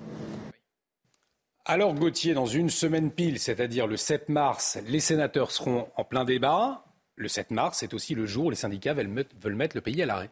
Et la vraie question, Olivier, effectivement, c'est de savoir si ce mouvement va durer. Est-ce que la France sera bloquée également le 8, le 9, le 10 mars? Il y a des accords entre la CGT et la CFDT. La CGT veut un mouvement dans le temps, tandis que la CFDT eh est plus frileuse à bloquer euh, le pays plusieurs jours de suite. Déjà, imaginez Laurent Berger être favorable à une journée de blocage comme celle euh, du 7 mars, c'est totalement euh, inédit. Et vous l'avez dit, au même moment, au Palais du Luxembourg, les débats battront leur plein. Alors les républicains veulent voter cette réforme des retraites, mais pas euh, sans conditions. Bruno Retailleau, le patron des sénateurs euh, LR, a déjà donné ses conditions justement euh, dans les colonnes du Parisien. Il veut des mesures en faveur des mères de famille, une surcote de 5% de leur retraite ou alors un départ anticipé à 63 ans. Il veut retrouver l'équilibre budgétaire de la réforme. Et alors là, ça ne manque pas de sel puisque cet équilibre budgétaire est tombé en raison des députés LR et des concessions qu'ils ont demandées au gouvernement, notamment sur les carrières longues. Là, il y a des accords entre sénateurs et députés les républicains. Et enfin, les sénateurs LR veulent accélérer la fin des régimes spéciaux. L'idée du gouvernement, c'était de mettre en place la fameuse clause grand-père, c'est-à-dire que la fin des régimes spéciaux ne concernerait que les nouveaux entrants et pas ceux qui travaillent actuellement. Eh bien, les sénateurs LR veulent que ça concerne également ceux qui travaillent actuellement. Mais alors, par contre, ils veulent bien conserver leur propre régime autonome, le propre régime spécial du Sénat. Celui-là, bien sûr, les sénateurs ne veulent pas y toucher. Merci beaucoup, Gauthier. Bruno Retailleau qui pourra réagir à votre édito, puisque euh, Bruno Retailleau est l'invité de Laurence Ferrari. Ce sera à 8h15 dans la matinale. Euh, on va parler sport à présent. Alors, pas, on va pas parler terrain, on va s'intéresser à Noël Legret, Chana. Oui, fragilisé depuis plusieurs mois, le président de la Fédération française de football réunit son comité exécutif aujourd'hui à Paris, accusé de harcèlement moral et sexuel et accablé par un audit. Le Breton devrait passer la main et démissionner. Une réunion de crise donc pour le dirigeant de la FFF après 11 ans de mandat. Les explications de Mathilde Espinas. Une fois encore, le siège de la Fédération française de football sera l'objet de toutes les attentions ce mardi matin. C'est là que Noël Legrette, président en retrait, devrait annoncer sa démission, comme le laisse entendre Jean-Michel Aulas dans une interview accordée à l'équipe. J'ai senti, même si ça lui en coûte beaucoup, qu'il veut faire passer l'intérêt de la fédération avant le sien. La démission de Noël Legrette, dossier numéro un du comité exécutif. Mais si le Breton prend tout le monde à contre-pied et choisit de rester, trois scénarios pour le pousser au départ. Une démission de la moitié des membres du COMEX provoquant une nouvelle élection, la tenue par la haute autorité du football d'une assemblée générale ou la commission de discipline et de radiation du comité national d'éthique. Si Noël Legrette choisit bien de se retirer définitivement, Philippe Diallo continuera d'assurer l'intérim à la tête de la FFF jusqu'à la prochaine assemblée fédérale en juin. On suivra bien évidemment tout ça de tout cela de très près aujourd'hui euh, sur CNews. On va marquer une très courte pause. Dans un instant, on va s'interroger est-ce que l'écologie eh bien, a ruiné notre agriculture? Une interrogation alors que le salon de l'agriculture se tient actuellement à Paris. On en parlera avec Christophe Madrol, conseiller régional région Sud et fondateur de l'Union des centristes et des écologistes. A tout de suite sur CNews. De retour sur le plateau de la matinale, bienvenue si vous nous rejoignez. Dans un instant, on parle écologie et agriculture avec notre invité Christophe Madrol, conseiller régional sud et fondateur de l'Union des centristes et des écologistes. Mais avant, le rappel des titres avec vous, Chana. Emmanuel Macron lancera sa tournée dans quatre pays d'Afrique centrale demain. Hier, il a annoncé une nouvelle diminution des effectifs militaires français sur le continent africain. Le chef de l'État a plaidé pour une relation équilibrée, basée sur des investissements plus que sur des aides. Emmanuel Macron débutera son déplacement avec le Gabon. La guerre est déclarée entre Christian Estrosi et le cirque Zavata. Le maire de Nice a déposé plainte. Une vingtaine de camions transportant 50 animaux sauvages se sont installés sur un terrain privé sans aucune autorisation. Je rappelle qu'un arrêté interdit la présence de tout cirque avec animaux à Nice depuis trois ans. Christian Estrosi s'est rendu sur place et a promis aux responsables de leur envoyer la facture. Et puis la guerre en Ukraine, la situation autour de Bakhmut est de plus en plus compliquée. C'est en tout cas ce qu'a affirmé Volodymyr Zelensky hier soir. Les forces russes tentent depuis plusieurs semaines d'encercler la ville. Ils ont réussi à couper plusieurs routes importantes, empêchant le ravitaillement des troupes ukrainiennes.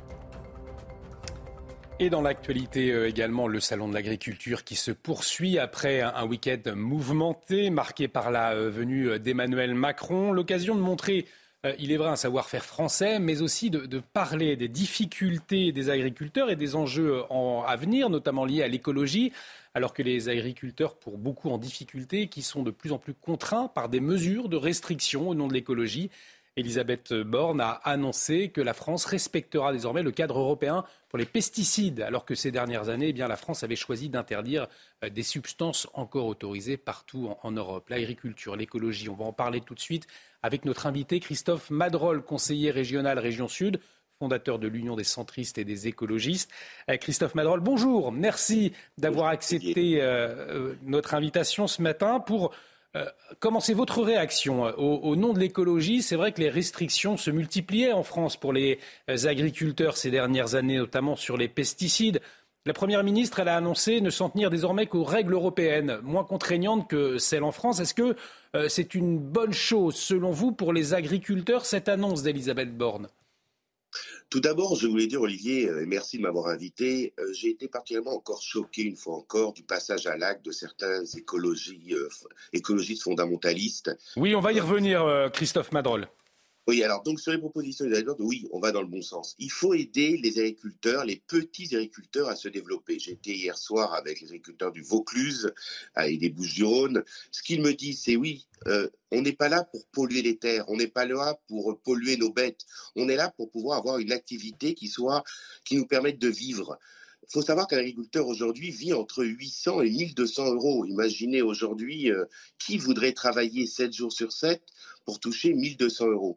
Donc, le message que je veux lancer, oui, je suis écologiste, oui, je suis pragmatique, oui, il faut protéger l'environnement, mais aussi il faut aider nos, agriculteurs et nos jeunes agriculteurs à pouvoir s'installer et à développer une activité pour eux qui leur permettent de vivre. Alors c'est vrai que vous le rappeliez, Christophe Madrol, vous êtes euh, écologiste, vous rappeliez la réalité euh, des agriculteurs et, pourtant des agriculteurs qui sont dans, le vide, dans le viseur de certains écologistes, notamment des écologistes les plus radicaux qui ont interpellé ce week-end Emmanuel Macron au Salon de l'Agriculture.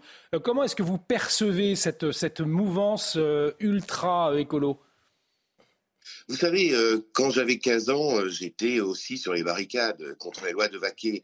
Mais quand on refuse le débat, on se tire une, balle dans le pied quand on est écologiste.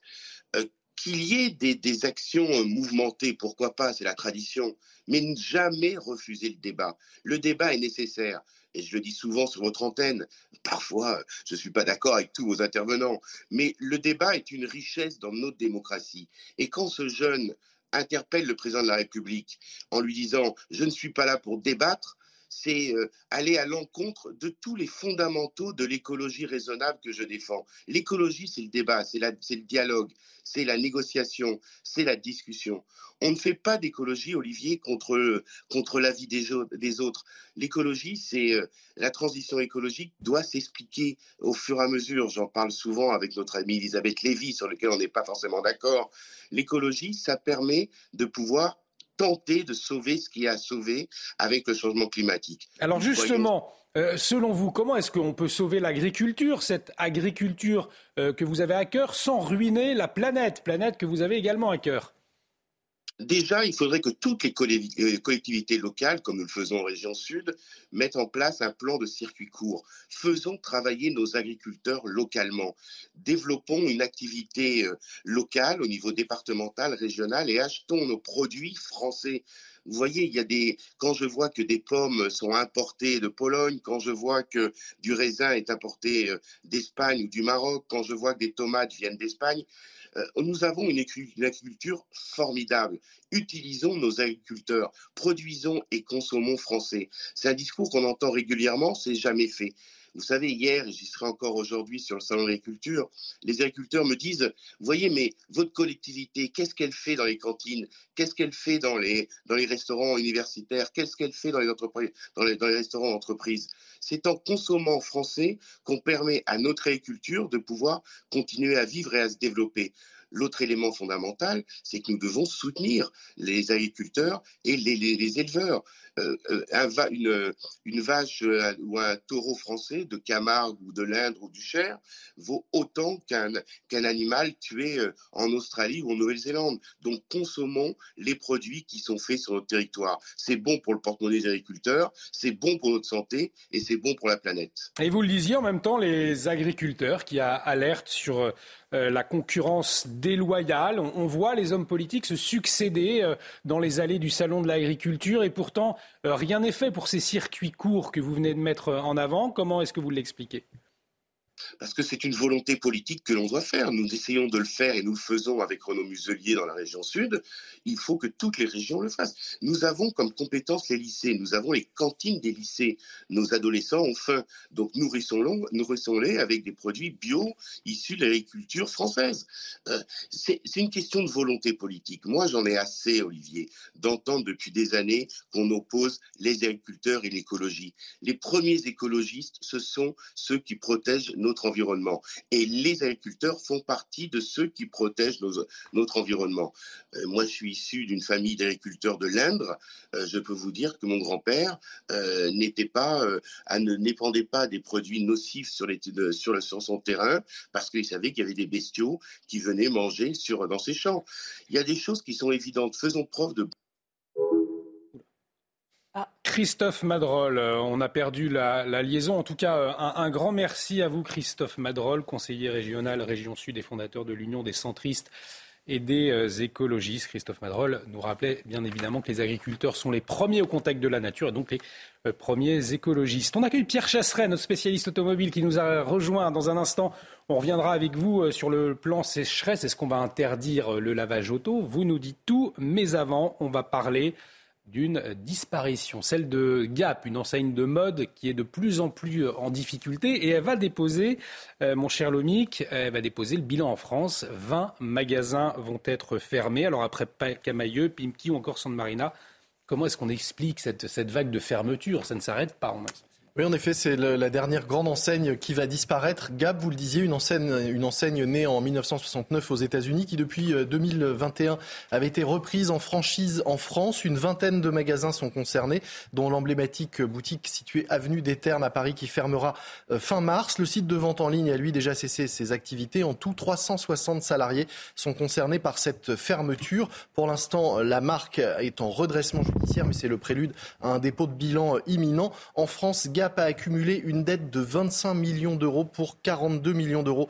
de chiffre d'affaires. Les boutiques, je le disais, avaient été reprises donc en 2021 par un homme d'affaires bordelais, Michel Ohaillon, qui possède également les enseignes GoSport, qui, elles, ont été placées en redressement judiciaire il y a un mois. C'est également lui qui possédait, qui avait repris Camailleux, qui a été liquidé avec grand bruit en septembre dernier, laissant 2600 salariés sans emploi. Il est également à la tête des 26 magasins des Galeries Lafayette exploités en franchise en province, qui, eux, font l'objet d'une procédure de sauvegarde. Mais le mix est faillite en cascade. Comment est-ce qu'on les explique? Alors, il y a sans doute un effet domino au sein du groupe de Michel Ohaillon, dont toutes les entreprises, hein, je l'ai dit, tombent les unes après les autres. On le soupçonne d'avoir organisé un système de cavalerie, c'est-à-dire, en gros, une société renfloue une autre pour masquer les, les pertes et les dettes. Michel Ohaillon fait ainsi l'objet d'une enquête pour abus de biens social à Grenoble, mais aussi d'une enquête préliminaire du parquet de Paris. Selon Le Monde, on lui reproche des faits de blanchiment, banqueroute, escroquerie en bande organisée, abus de biens social, des délits passibles pour un dirigeant, d'une peine d'emprisonnement de 5 ans et d'une amende de 375 000 euros. Alors si on sort de ce cas particulier euh, de ce groupe, comment est-ce que se porte le marché du textile en, France plus généralement? Eh Il n'est pas au meilleur de sa forme, le marché de l'habillement en France. En 2022, les enseignes ont connu un recul de 11% de leurs ventes pour les vêtements en magasin par rapport à 2019. En clair, hein, désormais, beaucoup de magasins de vêtements sont victimes de la concurrence d'Internet. On achète de moins en moins cher et de plus souvent en ligne, notamment en Chine ou sur les plateformes de seconde main, d'occasion. Résultat, les fermetures se multiplient au-delà du groupe de Michel Ohaillon qu'on citait. Il y a dix jours, le chausseur San Marina a fermé ses 163 magasins en France et licencié 680 personnes. CEA, l'enseigne CEA, a annoncé à ses salariés français la fermeture de sept magasins en France. Burton of London ferme 62 de ses 109 magasins en France et licencie 221 salariés. Bref, vous l'avez compris, malheureusement, dans le textile, la série noire semble loin d'être terminée. Mais c'est vrai, quand vous dites tous ces noms, on se souvient de ces, boutiques dans les centres-villes de, France. Hein. ça a, euh, en tout cas, euh, pour beaucoup, euh, ça on a grandi avec. on a grandi avec. Voilà, c'est aussi de gamme qui disparaît. On achète soit vraiment des produits très peu chers, souvent importés, soit des produits plus qualitatifs et plus chers. Mais toute cette série d'enseignes de moyenne gamme sont en train de disparaître. Allez, on va parler euh, automobile avec vous, Pierre Chasseret, dans un instant. Est-ce qu'on va interdire le lavage auto? On le sait, nous sommes en situation de sécheresse. On en parle avec vous dans un instant. On marque une très courte pause. À tout de suite sur CNews. De retour sur le plateau de la matinale, bienvenue. Si vous nous rejoignez, on va parler de la sécheresse à présent qui touche le pays plus précisément sur ce plan de sobriété énergétique qui se pose sur l'eau. Est-ce qu'on va interdire le lavage auto en station euh, de lavage? Euh, C'est en tout cas euh, l'appel des écolos, mon cher Pierre Chasseret. Oui, on entend énormément en ce moment là de voix écologistes qui parlent de bon sens pour fermer les centres de lavage auto. Ce qui n'est pas du tout une mesure de bon sens, on va le voir ensemble. Il faut savoir que le guide sécheresse qui a été édité par le ministère de la Transition écologique, on était en 2021, prévoyait qu'en cas de sécheresse canicule, potentiellement, euh, les préfets pouvaient décider de la fermeture des centres de lavage auto. J'entends par là les centres de lavage avec les systèmes de haute pression ou les systèmes à rouleau. Et pourtant, vous nous dites que c'est une très mauvaise idée. Oui, parce que le lavage auto, lorsque vous lavez à domicile, il faut compter environ 300 litres d'eau utilisée en moyenne. Lorsque vous lavez dans un centre auto, c'est 60 litres d'eau. Donc ça veut dire que vous allez faire une économie en eau si on va dans le centre de lavage, donc si on le ferme, fondamentalement, vous allez dépenser plus d'eau. D'ailleurs, on l'a bien vu parce que quand vous prenez 2022, sur 2022, au moment où on a interdit les centres de lavage, qu'est-ce qui s'est passé? Eh bien, les Français ont lavé à domicile. 12% d'augmentation du lavage à domicile. Mmh. Donc, tout ce qui en suit d'un point de vue de la consommation d'eau, c'est donc primordial de les laisser ouverts.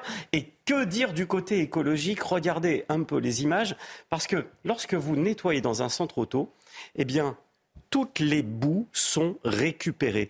En, termes de pollution, dans une station de lavage, il faut savoir qu'on récupère 360 grammes de boue fortement polluée, donc par voiture lavée. Dedans, on trouve que des trucs sympas. Hein. De l'arsenic, du mercure, du zinc, du plomb, des hydrocarbures. Et dans les stations, eh bien, on intègre les mêmes dispositifs que les stations d'épuration, c'est-à-dire qu'on va dépolluer ces boues derrière. L'eau utilisée va être ensuite remise en rivière ou en nappe phréatique, mhm. ce qui fait que dans un centre de lavage, 95% de l'eau que vous utilisez, elle repart en nappe phréatique. Donc il n'y a aucun intérêt à fermer ces centres de lavage. A-t-on euh, réellement, néanmoins, le, droit de laver sa voiture à domicile? Eh ben, Il y a un mythe. On pense tous qu'on a le droit.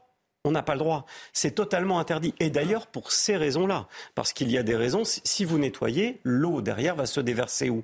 Eh bien, Directement sur la voirie, mhm. avec tous les résidus de métaux lourds, tous les polluants. Et donc, précisément pour cette raison, on interdit le lavage auto à domicile. Je rappelle que l'amende, même si elle est très peu appliquée, elle est quand même sympathique. Hein. Ça va de 450 euros jusqu'à, si vous êtes responsable d'une pollution majeure, alors peut-être pas pour une voiture, mais ça peut aller très haut sur les, euh, euh, sur les condamnations. Bref, quand on regarde de manière factuelle, on peut comprendre la volonté euh, du symbole lorsque l'on ne connaît pas le dossier. Mais j'appelle vraiment tous les politiques aujourd'hui à, véritablement regarder ce dossier. Parce que, imaginons que vous avez un mariage, par exemple. Vous devez accompagner votre fille à votre mariage. Vous n'allez pas y aller avec la voiture sale. Mm. Eh bien, dans ces cas-là, qu'est-ce qu'on va faire? On va nettoyer, malheureusement, à domicile. Et là, on augmente le phénomène de pollution et de gâchis d'eau. Donc, en temps de pénurie d'eau, il faut au contraire inciter les Français à aller dans les centres de lavage. Donc, interdire le lavage auto en station de lavage en période de sécheresse, fausse bonne idée, nous dit Pierre Chasseret euh, ce matin. Un édito à retrouver sur notre site Alors justement, est-ce qu'il va pleuvoir aujourd'hui? On pose la question euh, tout de suite à Claire Delorme. C'est la météo. C'était votre programme avec Eden Boîte, le spécialiste de la boîte de vitesse. Boîte de vitesse cassée Edenboîte.com. Ma chère Claire, euh, nous allons à Paris hein, ce matin. Quelle météo? Alors comme vous le voyez, le ciel était... Donc le ciel était très clair euh, sur, euh, sur l'ensemble du pays. Et là, ce matin, nous allons encore retrouver de très larges éclaircies, même si ça commence déjà un petit peu à se couvrir par la Manche avec en prime un petit peu de vent de secteur nord-est. Donc des nuages assez denses également du sud-ouest en remontant vers le nord-est et de l'instabilité qui va quand même perdurer encore près de la Méditerranée, mais aussi la Corse. Vous voyez donc ce vent, Mistral, Tramontane à nouveau vont souffler de manière assez sensible. Ils vont se renforcer dans le courant de l'après-midi avec des pointes dépassant les 100 km heure par endroit. Vous remarquerez également que les pluies vont se, vont se réactiver au niveau de la Corse. Donc, euh, on pourrait avoir des cumuls assez importants de l'ordre à 80, voire 100 mm, accompagnés d'un coup de tonnerre. Donc là, la situation sera peut-être un petit peu chaotique, mais néanmoins, cela fera du bien pour les nappes phréatiques. Partout ailleurs, on reste sec, peut-être encore quelques petites averses côtières de la Bretagne en remontant vers la Flandre. Pour les températures, donc à nouveau, assez marquées au niveau des gelées généralisé, même sévère pour les régions centrales, jusqu'à moins 7 degrés pour Aurillac, moins 2 degrés à Strasbourg, 2 degrés, donc là c'est quand même positif, que ce soit vers la Bretagne, la Normandie, mais avec le vent, eh bien, le ressenti ne s'en fera quand même que glacial.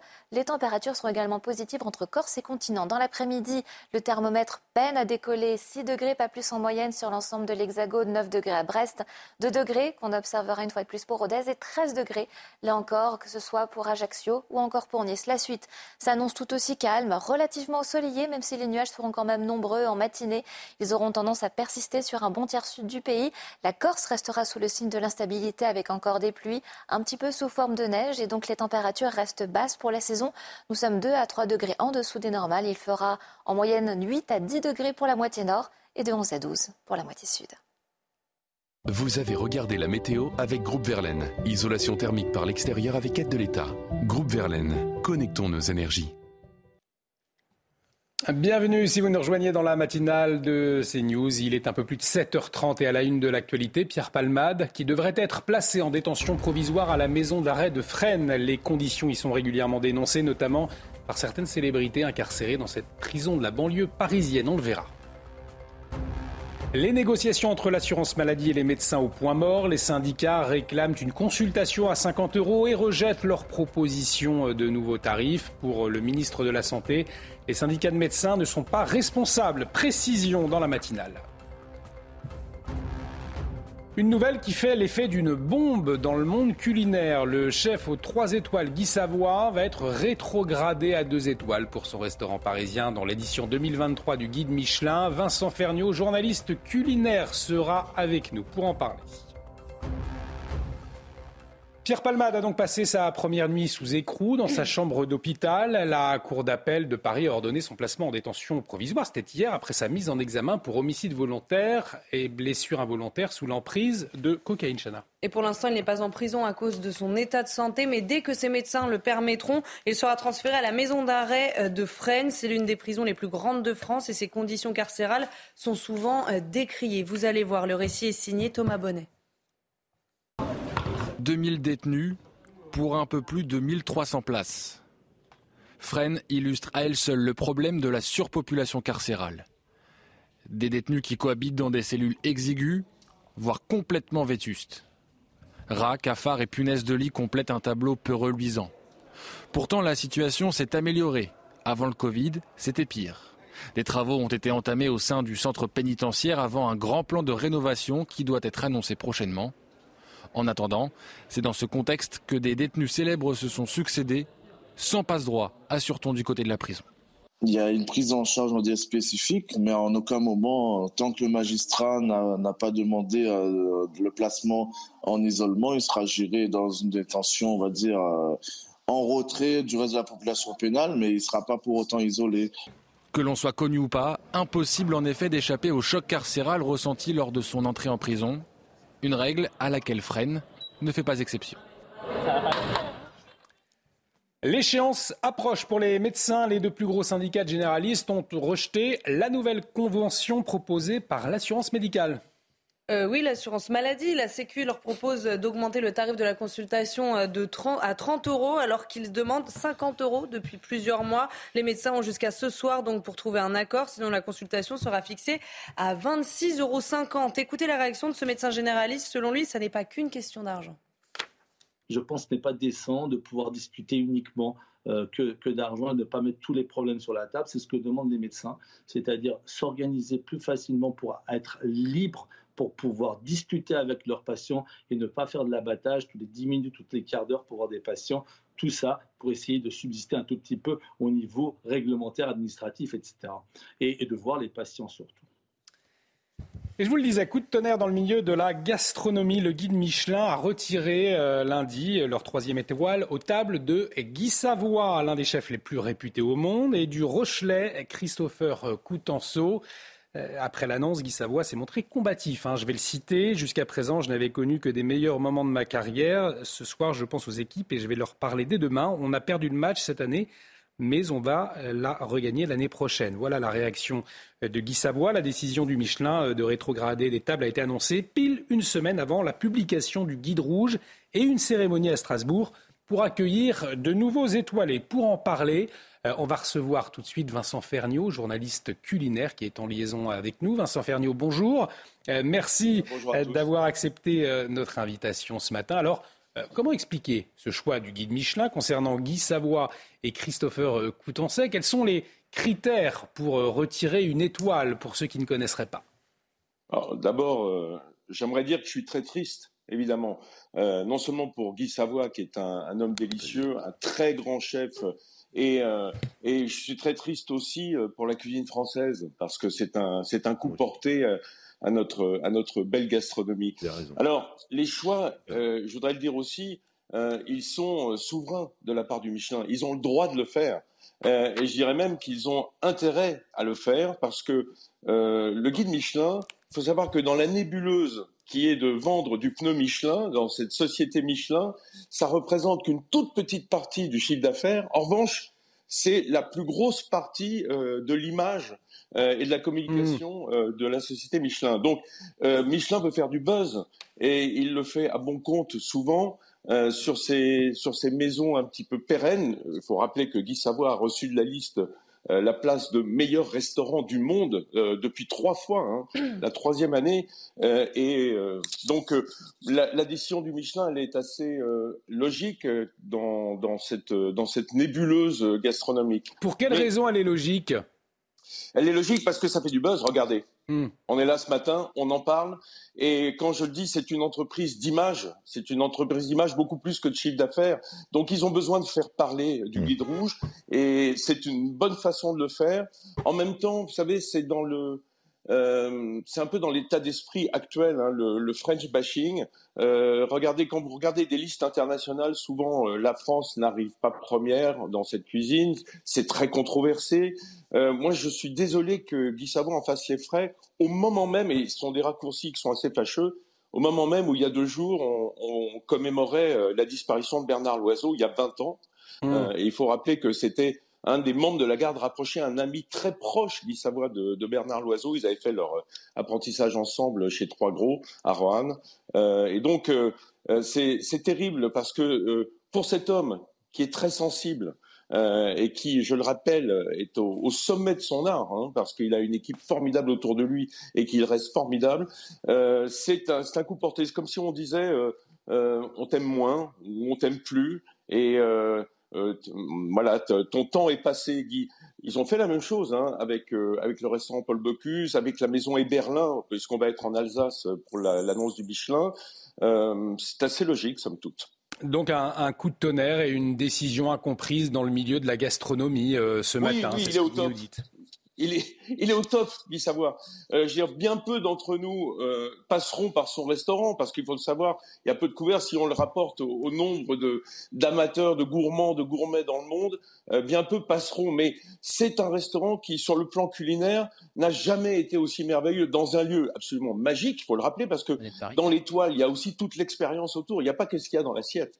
Hein, et être face au Louvre, au bord de Seine, euh, à l'hôtel de la Monnaie, avec une cuisine qui est parfaite, une, une équipe extraordinaire menée par ce grand chef d'orchestre, ben, c'est malheureux, mais en même temps, le, but du Michelin, en dehors de faire parler, c'est aussi d'aller euh, chercher euh, l'innovation, euh, euh, aller être un découvreur de talent. De ce point de vue-là, évidemment, toutes ces grandes maisons, il n'y a pas de talent à découvrir, le talent est là.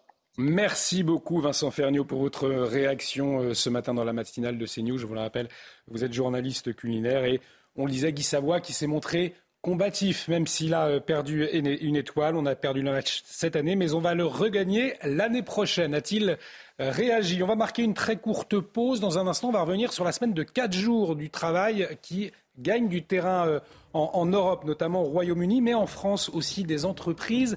Eh bien, s'y sont mises. Hein, le directeur général Nicolas Garrido euh, d'Hybrid Conseil sera avec nous dans un instant. Restez avec nous. À tout de suite sur CNews. De retour sur le plateau de la matinale, très heureux d'accueillir Jérôme Béglé, directeur de la rédaction du JDD. Bonjour Jérôme. Bonjour, Dans un instant, on va parler de la réforme des institutions. C'est une rumeur, en tout cas un chantier qui tient à cœur à Emmanuel Macron. Vous nous dites tout, mais avant, le rappel des titres avec vous, Chana Lousteau. Le joueur du Paris Saint-Germain, Ashraf Hakimi, est visé par une enquête pour viol. Ça fait suite aux accusations d'une jeune femme de 24 ans. Elle affirme s'être rendue au domicile du joueur à Boulogne-Billancourt le 25 février dernier. Le défenseur marocain l'aurait embrassée de force avant de la violer. La victime présumée n'a pas souhaité porter plainte et Hakimi n'a pas encore réagi à ces accusations.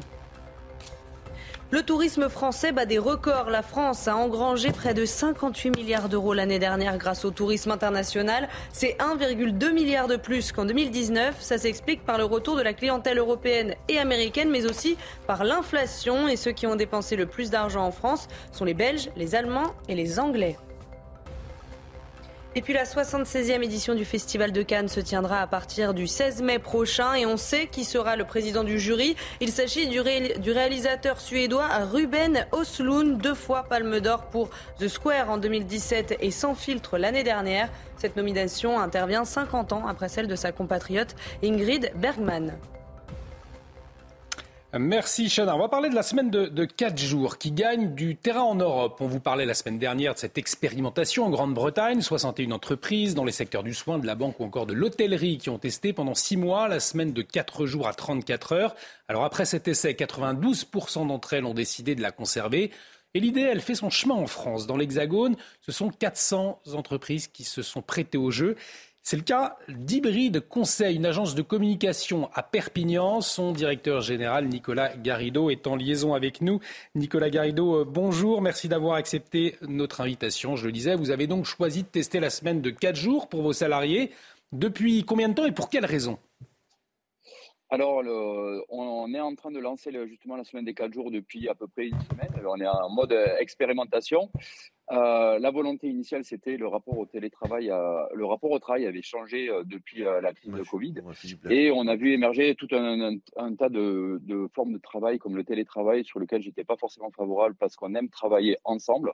Et l'idée de la semaine des quatre jours était plutôt vertueux pour notre entreprise. Est-ce que vous, constatez, qu'est-ce que vous constatez pour le, moment? Est-ce que les premières conclusions de cette expérience sont plutôt bonnes? Alors écoutez, euh, au vu de la réception et l'engouement de tous mes collaborateurs, la réception est, vraiment extraordinaire. J'ai vraiment euh, des collaborateurs qui se sentent plus épanouis, avec un vrai moment de respiration, euh, avec une semaine qui s'arrête le jeudi soir. Et, et, de fait, on a mis en place une organisation spécifique pour assurer la permanence de nos 300 sites Internet pour le vendredi. Donc on se retrouve avec un week-end de trois jours, c'est presque des mini-vacances sur notre territoire des Pyrénées-Orientales. On a de quoi profiter. Alors effectivement, Nicolas euh, Garrido, mais on dit souvent que le temps, c'est de l'argent. Euh, là, avec des salariés qui travaillent moins, euh, pour, conclure, est-ce que ça ne veut pas dire que vous perdez de l'argent tout de même? Alors nous, notre mode de fonctionnement, c'est de conserver les 35 heures sur 4 jours. Donc on a condensé euh, le temps de travail, on a mis en place une badgeuse pour assurer, on va dire, de la, de la flexibilité euh, le matin, entre midi et deux et le soir, afin que chaque collaborateur puisse s'adapter euh, sa vie personnelle au, travail. Et de fait, en fait, on se rend compte que ben, notre, on est dans des métiers de conseil et de créativité. Donc de fait, un collaborateur qui est épanoui et qui se sent bien, ben, c'est une force de conseil qui est accrue et une créativité qui est encore plus plus exacerbé, on va dire. Un grand merci, Nicolas euh, Garrido, pour votre témoignage ce matin sur CNews. Euh, je le rappelle, vous êtes le directeur général de Hybrid Conseil, une société située à Perpignan. La semaine de 4 jours, donc, euh, pour vos salariés depuis quelques jours. On va parler économie avec vous, Lomi Guillot puisque beaucoup redoutent une explosion des prix alimentaires. En janvier, les prix d'alimentation avaient déjà augmenté euh, de près de 14%. Certains annoncent déjà un mois de mars rouge avec des hausses de 15%, voire plus. Pourquoi cette flambée annoncée des prix, Lomic Eh bien, c'est d'abord, euh, Olivier, le, résultat des négociations commerciales pour 2023 qui se déroulent jusqu'à demain soir entre industriels et enseignes de la grande distribution. Ces négociations servent à fixer les prix d'achat hein, entre fournisseurs et grands magasins et donc, par conséquence, les prix qui seront ensuite appliqués en rayon. Or, vous l'avez compris, le principe de négociation annuelle, eh bien, c'est qu'elle se déroule une fois par an, même si les enseignes et les distributeurs ont hein, tout au long de l'année. Depuis un an, la situation a énormément changé. Guerre en Ukraine, explosion des coûts de, de l'énergie, inflation galopante. Les industriels et les producteurs veulent donc profiter de ce rendez-vous pour augmenter les prix afin de compenser toutes les hausses qu'ils ont eu à subir depuis un an, matières premières ou coûts de production euh, notamment, et qui n'ont pas été pour l'instant totalement répercutés auprès des consommateurs. Les hausses semblent désormais inévitables le mois prochain, d'autant que les supermarchés se sont engagés en décembre à prendre en compte, à prendre en compte sans les négocier les hausses de coûts subies par leurs fournisseurs, surtout les plus petits. Ils ont jusqu'à demain soir pour se mettre d'accord, mais on le voit, ils vont avoir du mal à dire non à ces hausses. à quoi est-ce qu'on peut s'attendre dans, les rayons alors, Lomic Eh bien, comme on dit, à une nouvelle valse des étiquettes. Hein. Michel-Édouard Leclerc a déclaré que les prix n'allaient pas baisser selon lui et allaient même continuer à croître jusque euh, avant l'été. Le patron de Système U, lui, hier, annoncé dès le 1er mars de nouvelles hausses de prix autour de, de 10%, mais beaucoup misent sur plus. L'inflation alimentaire devrait être de 14,5% en février, sans doute de 15% en mars, avec des produits euh, qui explosent dans certaines catégories, des prix qui explosent dans, certaines catégories de produits. Hein. C'est le cas, par exemple, des produits laitiers. Vous le voyez, plus, plus 15%, ou encore la viande, dont le prix augmente de 30%. C'est vraiment considérable. Merci beaucoup, euh, Lomig. Et, le gouvernement qui annonce d'ailleurs euh, un Mars rouge, un chantier euh, donc hein, pour l'exécutif, un autre chantier qui attend l'exécutif. En tout cas, il y a des, rumeurs, c'est celui sur la réforme des, de nos institutions. Alors de quoi il s'agit, à quoi ça pourrait ressembler On va en parler tout de suite avec vous. Jérôme Béglé, le directeur du JDD. Restez avec nous. La matinale revient tout de suite. Rendez-vous avec Sonia Mabrouk dans Midi News du lundi au jeudi de midi à 14h.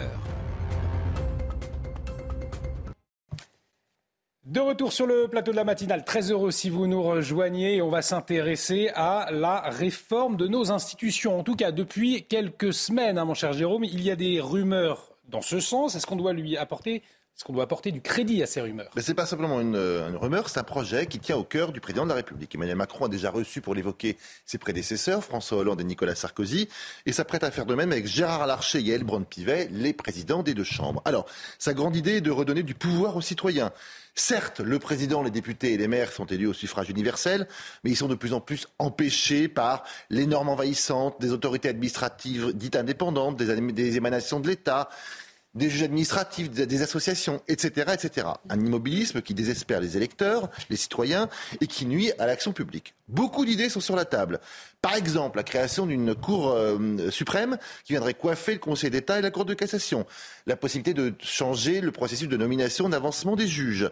Euh, la, la, création, comme l'avait voulu Nicolas Sarkozy en 2011, du conseiller territorial qui regrouperait les conseillers départementaux et régionaux, afin de simplifier le fameux millefeuille de la décentralisation.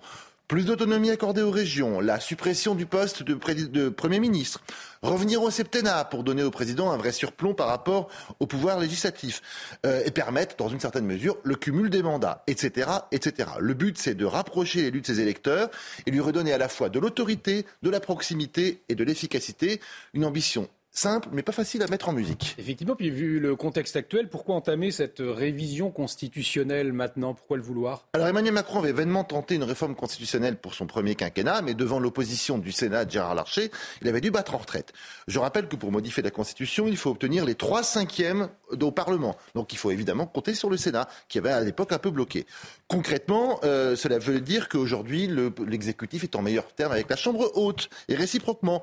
Euh, ensuite, il n'y aura, n'aura échappé à personne que scrutin après scrutin, euh, l'abstention atteint en France des niveaux inquiétants. Il faut donc redonner aux citoyens le, sentiment que son vote a de l'importance. Enfin, le président de la République veut échapper à la malédiction du second mandat. Celui qui veut que le locataire de l'Élysée s'endorme sur ses lauriers, ne fasse plus rien finalement. La terreur de Macron, c'est qu'après lui, Marine Le Pen ou Jean-Luc Mélenchon lui succèdent. Cela ternirait vraiment ses dix ans à l'Élysée. Alors pour éviter cela, il pense qu'un toilettage de notre loi fondamentale est utile, puisque voter retrouverait un sens voter n'importe quoi ou pour n'importe qui, cela en aurait moins de sens. Bon, mais attention, se lançant d'une telle entreprise, il faut toujours avoir en tête cet avertissement de Montesquieu qui affirmait que l'on ne devait toucher à la Constitution que d'une main tremblante. Merci beaucoup, Jérôme. L'édito de Jérôme Béglé à revoir sur notre site www.cnews.fr. Sans transition, tout de suite, c'est la météo. Théo avec Groupe Verlaine. Installation photovoltaïque pour réduire vos factures d'électricité. Groupe Verlaine, connectons nos énergies. Bonjour à tous. Ce sera un ciel assez nuageux sur l'ensemble du pays, mais relativement sec. Là, on pourrait retrouver encore un petit peu de pluie mais qui seront beaucoup plus faibles. Ça sera en direction donc du Massif central vers la région PACA, avec encore quelques flocons possibles vers les Alpes du Sud. Des averses qui vont se réactiver en Corse, ponctuées là aussi de, quelques chutes de neige essentiellement près de la montagne, ponctuées aussi d'un coup de tonnerre et en prime le vent qui aura tendance à se renforcer avec des points dépassant les 100 km heure par endroit au niveau de la Méditerranée. Partout ailleurs, c'est déjà quand même beaucoup plus sec avec des nuages assez denses, assez épais malgré tout, des Pyrénées en remontant vers les régions du nord-est. Et c'est pareil, des des nuages qui auront tendance également à s'épaissir de la Bretagne en remontant vers la Flandre, là aussi avec quelques averses côtières et en prime la bise qui va accentuer cette sensation de fraîcheur. Passons maintenant aux températures. Vous allez voir que le thermomètre peinera à décoller 6 degrés euh, globalement à l'échelle du pays, 9 degrés à Brest, 7 degrés à Cherbourg, 7 degrés également vers l'arc atlantique et 13 degrés une fois de plus entre Corse et continent. Quant à demain, à la mi-journée, eh bien, euh, le ciel sera quand même globalement plus lumineux, surtout sur les trois quarts du pays, à l'exception du tiers sud où les nuages seront encore de la partie nous aurons encore un petit peu d'instabilité en direction de la Corse. Je rappelle que nous attendons d'importants cumuls euh, pour l'après-midi de l'ordre de 80 à 100 mm d'eau. Et ça, c'est une bonne nouvelle pour la recharge des nappes phréatiques. On reste toujours en dessous des normales de saison avec 8 degrés en moyenne pour la moitié nord et jusqu'à 10 degrés pour la moitié sud. Vous avez regardé la météo avec Groupe Verlaine. Isolation thermique par l'extérieur avec aide de l'État. Groupe Verlaine, connectons nos énergies. Il est 8 heures, bienvenue si vous nous rejoignez sur CNews à la une de l'actualité ce matin. Cette première nuit sous écrou pour Pierre Palmade, le comédien placé en détention provisoire après son grave accident sous emprise de la cocaïne. Écroué, mais dans sa chambre d'hôpital. Les précisions dans un instant de Solène Boulan devant l'hôpital du Kremlin-Bicêtre.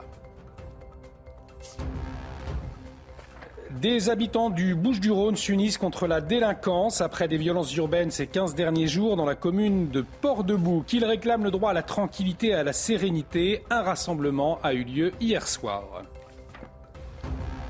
Et puis la réforme des retraites arrive aujourd'hui au Sénat. La majorité de droite favorable à un report de l'âge de départ à 64 ans tend bien d'imposer ses propositions, tandis que les syndicats maintiennent la pression à la SNCF. Ils appellent à une grève reconductible à partir du 7 mars. Décryptage dans la matinale avec Gauthier Lebret. Pierre Palmade a donc passé sa première nuit sous écrou dans sa chambre d'hôpital. La Cour d'appel de Paris a ordonné son placement en détention provisoire hier après sa mise en examen pour homicide et blessure involontaire sous l'emprise de la cocaïne. Et pour l'instant, il n'est pas en prison à cause de son état de santé, mais dès que ses médecins le permettront, il sera transféré à la maison d'arrêt euh, de Fresnes. On rejoint tout de suite Solène Boulan en direct de l'hôpital euh, Kremlin-Bicêtre. Solène, Pierre Palmade en détention, mais toujours à l'hôpital ce matin.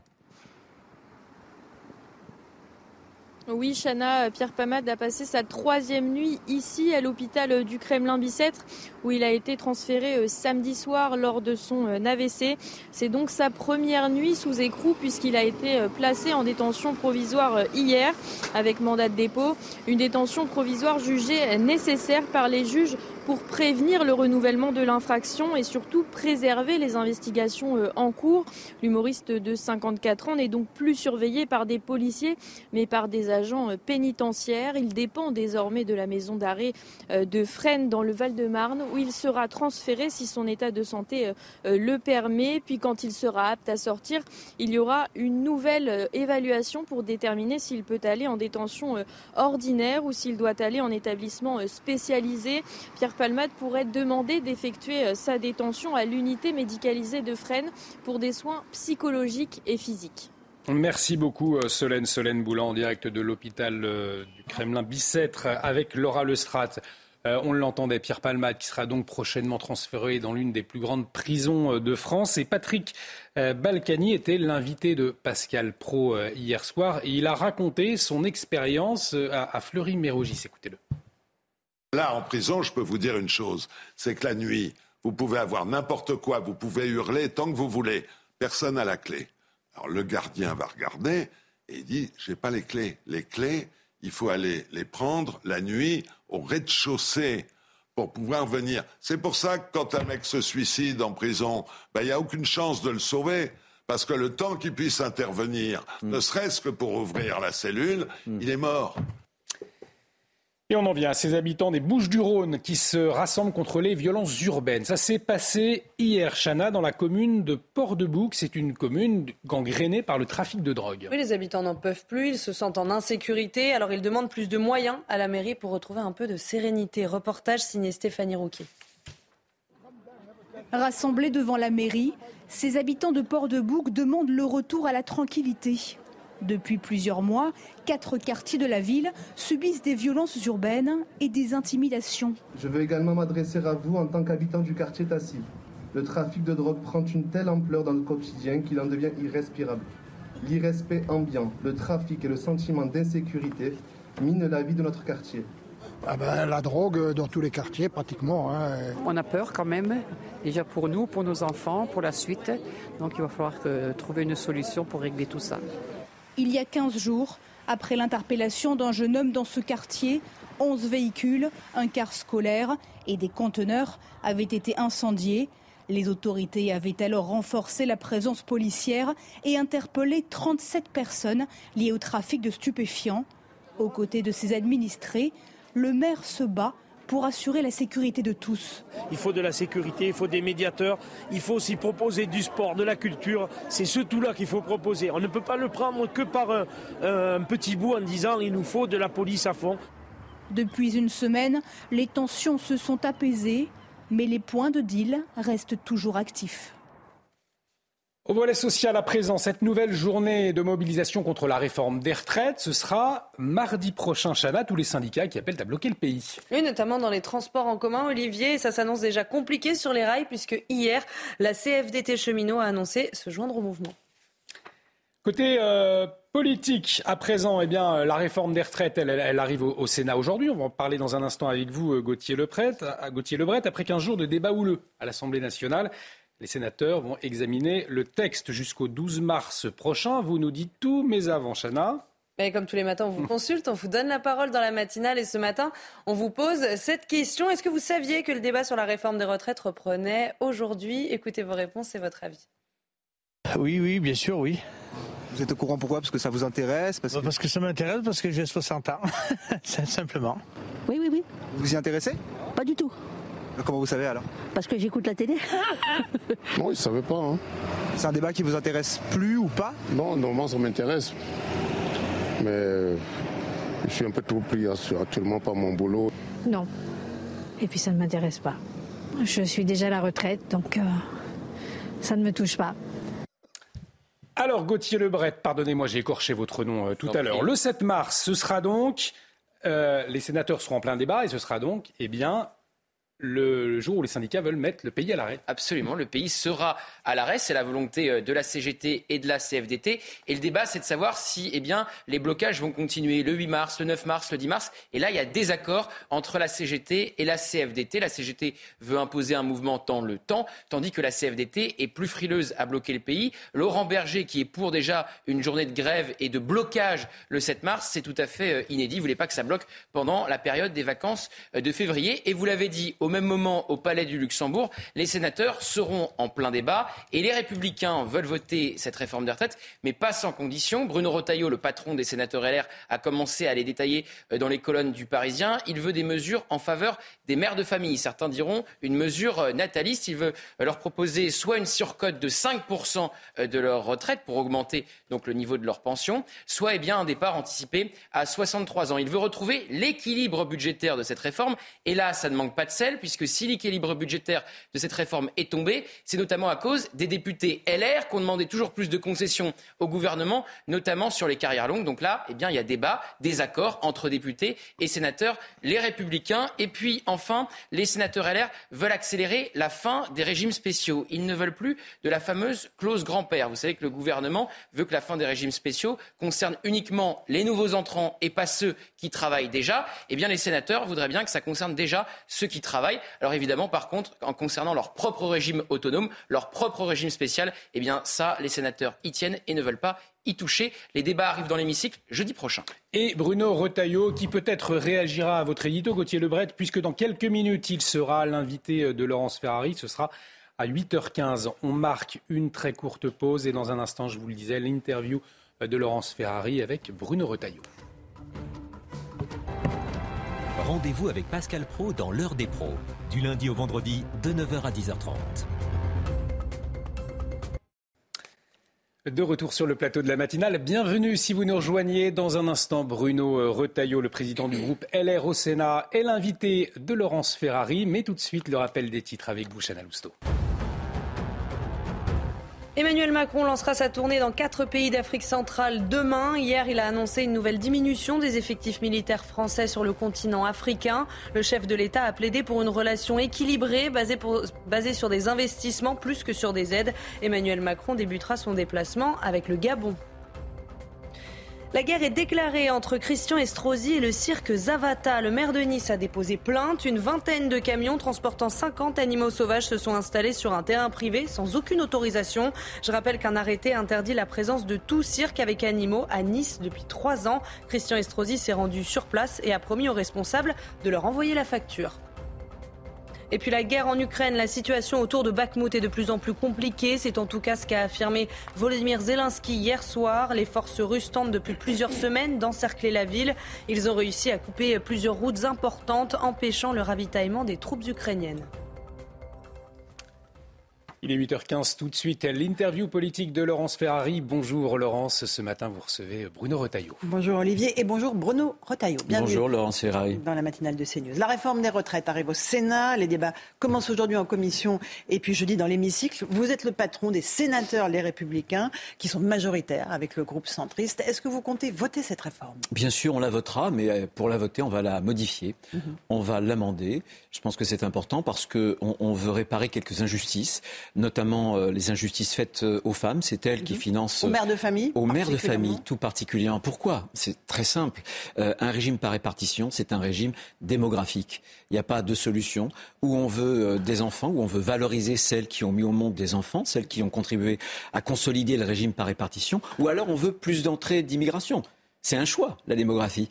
Eh bien, nous, on veut plus d'enfants. On fait ce choix-là et on veut que euh, ces femmes qui ont mis au monde des enfants, qui ont consolidé notre régime, puissent avoir une surcote. Le paradoxe aujourd'hui, c'est que c'est elles qui payent la réforme. Pourquoi? Parce que le recul des deux années euh, d'âge, vous savez, de l'âge Mhm. légal, de 62 à 64 ans, elle se fait sur leur dos. Je m'explique. Aujourd'hui, dans le régime, quand vous avez des enfants, vous avez euh, des trimestres de maternité, de majoration de maternité.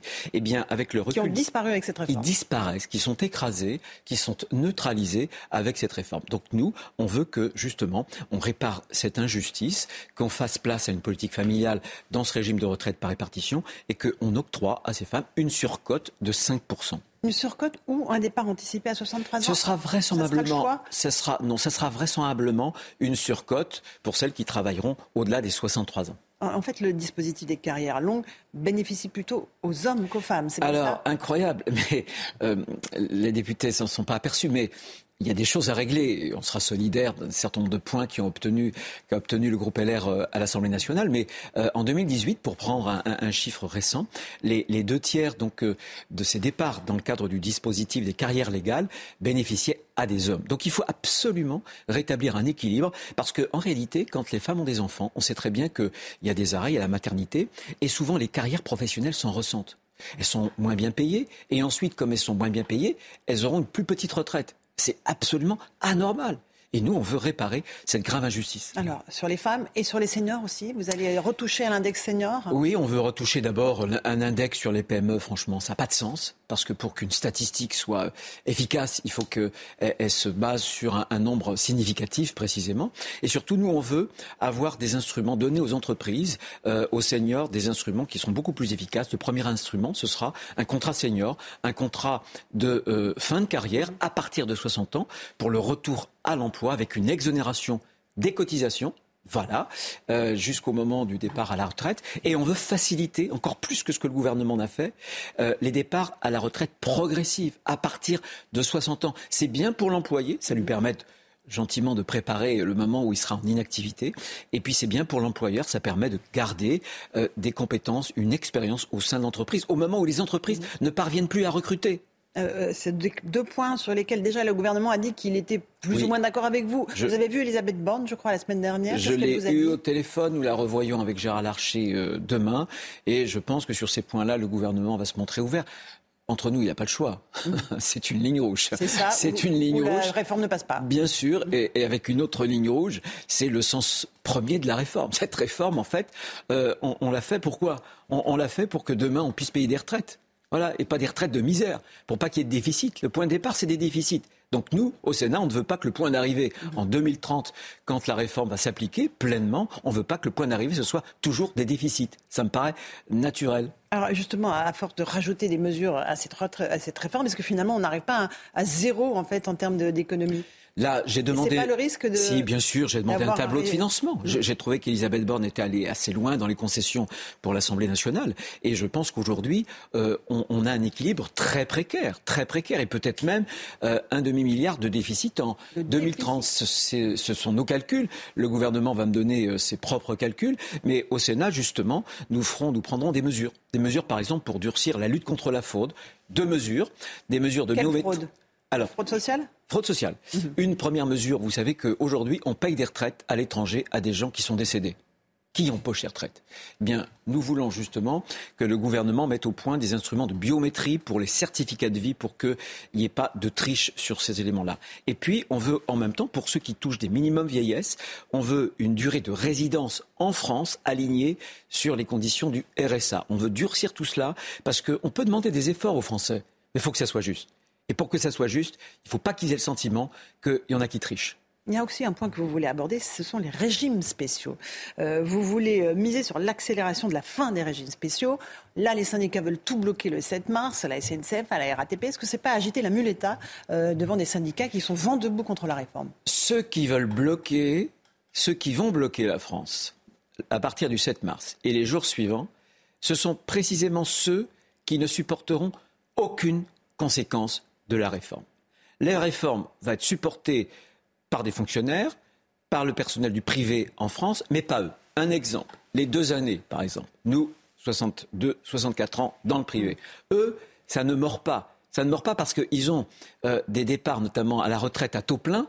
Pour le privé, c'est 67 ans, c'est-à-dire un âge où euh, on annule la décote, même quand vous n'avez pas toutes vos annuités, très très tôt, parfois à 57 ans. Donc les deux ans, ça ne mord pas du tout. Et ensuite, pour ceux qui sont déjà en fonction, la Première ministre veut la clause grand-père. C'est quoi la clause grand-père? C'est de dire, bah, écoutez, ça s'appliquera après après 43 ans, etc. Il faut compter ensuite 15 ou 20 ans de retraite, ça fait 43 plus 20, ça fait 63 ans. Si vous avez une femme, vous, voilà, il y a une reversion, ça veut dire que tout ça va s'appliquer quoi? À la fin du siècle. C'est trop Est-ce que les Français... Non mais à la fin du siècle, non, mais on va demander des efforts aux Français maintenant, par trimestre, par trois mois, chaque année, et il y a une catégorie de population française qui pourrait s'en exonérer Non. Nous, on proposera une convergence qui sera une convergence progressive, certainement pas brutale, mais moi je pense qu'elle devrait commencer dès 2025 et s'achever en 2040.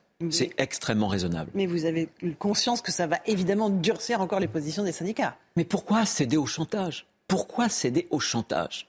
Je, je pense qu'il y a une nécessité, encore une fois, on va demander des efforts aux Français. Il faut que les Français acceptent de faire ces efforts, mais pour qu'ils l'acceptent, moi je pense. Pour l'instant, ils n'acceptent pas. Hein. Ils sont non, mais à la réforme. non. Alors il y a, ils ont finalement devant cette réforme quelque chose de, un sentiment paradoxal. À la fois, ils reconnaissent à une très large majorité qu'elle est nécessaire, mais en même temps, ils s'y opposent parce que ça impacte leur vie. Il va falloir travailler plus, et peut-être aussi, ils ont le sentiment que ça ne sera pas égalitaire pour tout le monde. Voilà. Donc je pense Injuste, que donc un peu injuste. Donc il faut, il faut réparer ces injustices. C'est ce que le Sénat euh, fera. Alors, Et on le fera dans le calme. Voilà, j'allais y venir, parce qu'après le spectacle que nous a offert l'Assemblée Ouais. euh, pendant ces jours de débat, euh, quel est votre objectif? De, de montrer que les sénateurs, ce n'est pas ça, c'est une forme de sagesse de la démocratie Je vais vous dire, euh, l'objectif, parlementaire?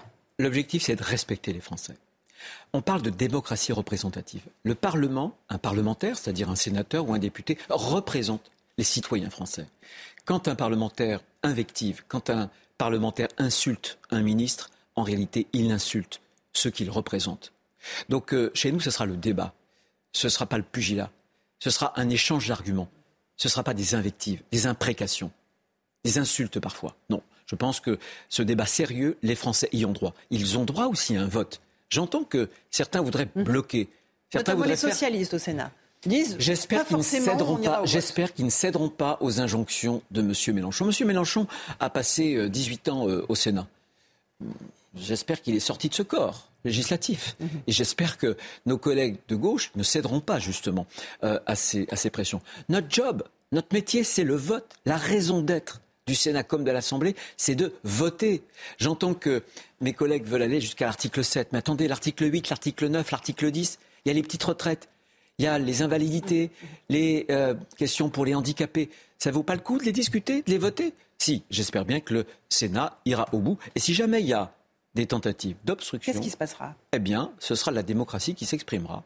Dans notre règlement, dans la Constitution, il y a des instruments qui permettent de contrer ce genre de dérive. C'est une... Mhm. L'article 38 Par exemple, dans le règlement euh, du Sénat, il y a l'article 38, mais il y a d'autres outils. qui permet de contraindre le débat? Exactement, d'encadrer les prises de parole pour faire en sorte que on puisse faire euh, obstacle à cette dérive. Non au blocage. On bloquera le blocage s'il le faut. Vous n'avez pas d'élu France Insoumise, on le rappelle, ni Rassemblement National. Non, Côté donc sénateur. Non, non, mais justement, j'espère que et, je fais confiance euh, à, à mes collègues, notamment de gauche, que ce soit donc euh, Kéliane Assassi, Parti communiste, mais aussi euh, Patrick Caner, Guillaume Gontard, pour qu'il y ait une bonne tenue euh, des débats. Je crois qu'on doit cela aux Français, on doit ça à la démocratie parlementaire. Est-ce que les sénateurs LR sont sur la même ligne que les députés LR Est-ce qu'au fond, vous n'allez pas leur mettre un petit taquet au passage en votant d'autres mesures que ce qu'eux ont proposé Alors, ils se sont beaucoup focalisés sur les carrières longues. Sur les carrières longues, il y avait un certain Notamment nombre. Aurélien Pradier. Alors, sur les carrières longues, il y avait effectivement un certain nombre d'injustices à réparer. Euh, la borne de 21 ans, on ne va pas s'y opposer. On s'opposerait simplement à d'autres injustices. Est-ce que c'est par exemple normal? Je vais vous donner un exemple. Vous êtes un élève brillant de Polytechnique. Polytechnique rémunère euh, ses élèves donc euh, quand ils entrent dans l'école. Auquel cas, comme il rentre à l'école à 20 ans, un peu plus, eh bien, il pourrait bénéficier des carrières longues. Est-ce que c'est normal? Et partir à la retraite à 63 ans, franchement, est-ce que c'est normal? Donc ils se sont trompés, les LR euh, Non, à la non, non. Je pense que la borne de 21 ans, ça vaut le coup d'être gardé, mais il faut que on ait en même temps dans la tête cette histoire d'injustice, mais aussi l'équilibre, l'équilibre de la réforme. Une réforme, euh, si demain c'est la banqueroute pour le régime par répartition, je vous rappelle quand même, c'est un chiffre que j'entends très peu citer. Les déficits cumulés sur les dix prochaines années, c'est au moins 150 milliards d'euros avec des hypothèses macroéconomiques, notamment de taux de chômage, hyper euh, optimistes, de 4,5% de taux de chômage. Donc s'il y a banqueroute, ça veut dire chacun pour soi. Si c'est chacun pour soi, ce sera les plus faibles, les plus modestes qui trinqueront avec des retraites de misère. Et ça, on s'y opposera au Sénat. Est-ce que euh, finalement ces débats que l'on va voir au, Sénat et qu'on a vus à l'Assemblée ne vont pas fracturer les LR votre famille politique Non, non, non. Je crois que Éric Ciotti et puis euh, Olivier Marleix sont en fait du bon travail. Simplement, il y a un groupe qui est un groupe difficile à, gérer mhm. euh, et ils ont voulu faire avancer à la fois les petites retraites. J'étais avec eux lorsqu'on a rencontré Elisabeth Borne je pense que ça, c'est important. Il y a sans doute d'autres choses à faire. Mais ça, c'était fondamental. Les carrières longues. Mais il ne faut pas aller jusqu'à un point, justement, où il n'y aurait plus de carrières longues, parce que tout le monde travaillerait euh, sur 43 euh, annuités. Euh, j'aimerais aussi évoquer avec vous le voyage du président Macron, qui part pour une visite de quatre jours en Afrique, Gabon, Angola, Congo, République démocratique du Congo. Il a dit hier, l'Afrique n'est pas un précaré. Il faut passer à une logique d'aide, d'une logique d'aide à une logique d'investissement. Il a annoncé aussi la, la, diminution visible des effectifs militaires français. Ça va dans le bon sens, selon non, vous Non, Une nouvelle forme de relation avec l'Afrique Non, non, ça ne va pas du tout dans le bon sens. Pourquoi? C'est un discours qui signe l'échec d'Emmanuel Macron de la politique africaine d'Emmanuel Macron. En réalité, à travers ce discours, il commet plusieurs erreurs. Il en commet une qu'il a commise aussi en Algérie. Plus il se présentait dans euh, des habits euh, de, la repentance, et plus M. Tebboune lui demandait euh, une culpabilité, de reconnaître une culpabilité perpétuelle, éternelle de la France. Il fait la même chose avec l'Afrique. C'est-à-dire qu'il épouse un discours qui est un discours euh, euh, de repentance néocoloniale. C'est exactement d'ailleurs ce que Wagner, ce que les grandes puissances comme euh, la Russie tentent de faire croire en Afrique. Et, ça il dit on part d'un pied nouveau. Il dit on va passer d'une autre logique. Non mais on, va passer à l'investissement. J'ai des amis africains et je, pense qu'ils veulent une France fière d'elle-même. Ils ne veulent pas d'une France qui, qui se rabaisse. Parce que quand vous vous rabaissez, vous n'êtes plus respecté. Et ça, c'est le problème numéro un. Et en endossant les critiques qu'on fait et que des puissances étrangères, encore une fois, comme la Russie, font, développent en Afrique, finalement, il nourrit euh, un réflexe qui est un réflexe profondément anti-français. Deuxième élément, il s'est appuyé notamment sur le Conseil présidentiel euh, pour l'Afrique. En fait, il s'est appuyé, il faut le savoir, sur la bourgeoisie riche de la diaspora africaine en France. Mais c'est pas ça l'Afrique. C'est pas ça du tout. Et ça lui donne peut-être bonne conscience, mais je pense que c'est une fausse piste. Et enfin, troisième erreur, sur les bases notamment euh, militaires, mhm. par exemple. Réduire la visibilité militaire. Oui, c'est-à-dire euh, une France moins présente et plus influente. Tu parles non, sur les bases militaires, lorsqu'il dit on va partager avec les pays africains ou on va en faire des académies, euh, des plateformes de formation, ça veut dire une disparition. C'est terrible parce qu'il fait endosser à nos militaires qui ont, qui ont eu des victoires pour Barkhane. Et qui ont payé un lourd tribut. Et, qui ont, et je, veux dire, comment dirais-je, la fierté que j'ai, moi, vis-à-vis de nos soldats français, de leur courage et de l'armée française qui a réussi, euh, pourtant, en termes militaires, ce que peu d'armées au monde auraient pu faire.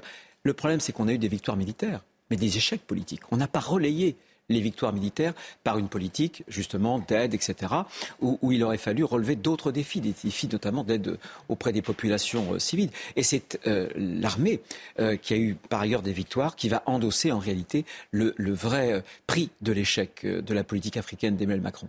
Merci beaucoup Bruno Retailleau. Bon courage pour les débats parce que je crois que c'est euh, week-end compris, jour non-stop. Vous allez plus siéger que l'Assemblée nationale. on a ouvert. Ah, oui, hein. Gérard Larcher nous a fait la totale. Il nous a ouvert, y compris ce week-end.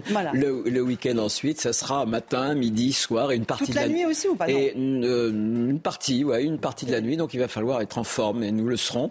Et nous, nous conserverons notre sérieux et notre calme, Laurence Ferrari. Merci beaucoup. Bruno Retailleau d'être venu ce matin dans la matinale de CNews. À vous, Olivier de Carenfleck pour la suite. Et de retour sur le plateau de la matinale, bienvenue si vous nous rejoignez pour vous livrer l'information ce matin. Chana Lousteau, Gauthier Lebret et Lomic Guillot. Et à la une de l'actualité, dans la ville de Pantin, en Seine-Saint-Denis, eh le trafic de cigarettes empoisonne la vie des habitants. Les riverains craignent pour leur sécurité. Chana et les commerçants, eh bien, ils n'en peuvent plus. Hein. Oui, les vendeurs à la sauvette s'installent directement devant leur magasin et ça impacte leur chiffre d'affaires. On est allé sur place, Augustin Donadieu et Sacha Robin. C'est une place que les habitants de Pantin redoutent depuis plusieurs mois. Le trafic de cigarettes à la sauvette y est quotidien et le sentiment d'insécurité permanent. Effectivement, ce trafic de cigarettes engendre du vol à l'arraché, euh, de l'insécurité, malheureusement, de la violence. Un trafic de cigarettes qui impacte également les commerçants, moins 30% de chiffre d'affaires chez ce buraliste. Nous, euh, on paye les frais de douane, on paye, on paye tout, donc 30% euh, c'est énorme en fait. C'est vrai que les cigarettes sont déjà chères à la base, mais si eux, ils vendent moitié prix ça va être chaud quand même. Bonjour, comment vous allez Alors pour combattre ce fléau, les commerçants se sont rassemblés jeudi dernier. Il y a moins de vendeurs et euh, ça commence à s'améliorer. Il faut que ça tienne euh, sur du long terme. Hein. Ce pharmacien mène la contestation. Il n'exclut pas d'aller plus loin si la situation ne s'améliore pas sur le long terme.